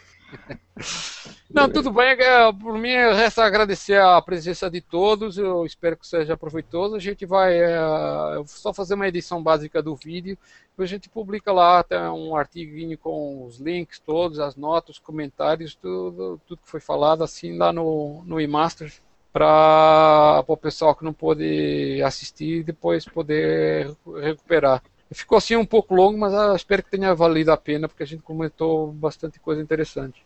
Então, não, não sei se vocês querem acrescentar mais uma coisa. Eu acho que o, eu vi uma pergunta, acho que só respondendo a pergunta que eu vi fazendo hoje e fizeram mais cedo, é, se vale a pena é, atualizar para o PHP 5.5. Ah, e tá. eu respondi, eu respondi para o cara o seguinte: na máquina de desenvolvimento sempre vale a pena você ter o PHP atualizado. Não importa se é o 5.5, 5.4, 5.6, o 6, não importa. Na máquina de desenvolvimento, eu acho que você deve sempre ter o, o PHP atualizado. Nas máquinas de produção, se você está começando uma aplicação nova e tal, eu acho bacana você começar na última versão do PHP. É. A, única, a única situação que você deve pensar duas vezes é se, por exemplo, você tem uma aplicação escrita no PHP 5.3. 5.3 não, no PHP 3 aí atualizar para o 5.5 você pode ter um problema. Então você pode quebrar a aplicação. Mas é. É, é, tirando uma situação dessa em que pode haver quebra de aplicação, você deve sempre procurar atualizar o, o, o seu PHP, tá com a última versão, porque existem não só a questão dos recursos, mas existem as questões de de bug fix e problemas de segurança que são, que são corrigidos. E então, assim, se, o, se você tiver a oportunidade de estar tá fazendo o update, eu acho importante você sempre procurar fazer esse, esse update. É, ah, e... complementando uma coisa que eu gostaria de mencionar, porque as pessoas eu até tenho falado, até tenho escrito artigos e tenho mencionado em, em mas as pessoas ou não, ou não prestaram atenção, não puderam assistir, não puderam ler, não, ou então não entenderam, mas acho que hoje em dia ter uma versão inferior ao 5.3.11 uh, é, é perigoso, porque foi descoberto um bug, aliás, o bug foi descoberto há muitos anos, só que agora que acharam uma forma de explorar fácil, que simplesmente trava o servidor. E a gente comentou já num, num PHPcast anterior. Então, uh, esse bug foi corrigido no 5.3.10, assim, uma coisa, mas depois o, a correção tinha, tinha problemas e no 5.3.11 eles uh, tentaram minimizar o problema, que é você conseguir entupir um, uma requisição com tantos parâmetros que o processamento dos parâmetros entopa o PHP. E só uma requisição é o suficiente para travar o servidor. É assim o ping da morte. Uh, quer dizer, não vai perder dados, mas pode dar prejuízo. Vai, se tem um comércio eletrônico aí, esse, se trava o seu servidor, se o seu concorrente mafioso pode fazer com um simples, uma simples requisição travar o seu servidor, ah, você tem o seu negócio vulnerável. Então, uh, pelo menos 5.3.11 você precisa ter. Uh, se não tem, corra, porque agora eu já divulguei isso mais uma vez, o seu concorrente vai ferrar com o seu site. E, e agora, o 5.4 ele já tem algumas quebras de compatibilidade, aí você já precisa ter um certo cuidado. O 5.5 eu acho que é mais tranquilo em termos de quebras de compatibilidade, mas se já que vai fazer a atualização para o 5.4, eu talvez já faça por 5.5 e já beneficie aí do, do, dos recursos novos, tipo, inclusive usar o, o, o cache de, da, da Zend, que, que agora, digamos, se tornou o oficial, né? Mas é isso aí. Pronto, não sei se mais alguém tem alguma coisa a acrescentar. Não, acho que não, tá. Ok, então valeu a todos, agradeço a presença de todos e no, nos próximos dias eu vou subir o, o vídeo e, e, e um, pôr um artiguinho lá no, no Imachas para quem não conseguiu ver antes. Da minha parte é, é tudo, então tchau, um abraço para todos. Oh, boa noite. Valeu. Falou. Um abraço, boa noite.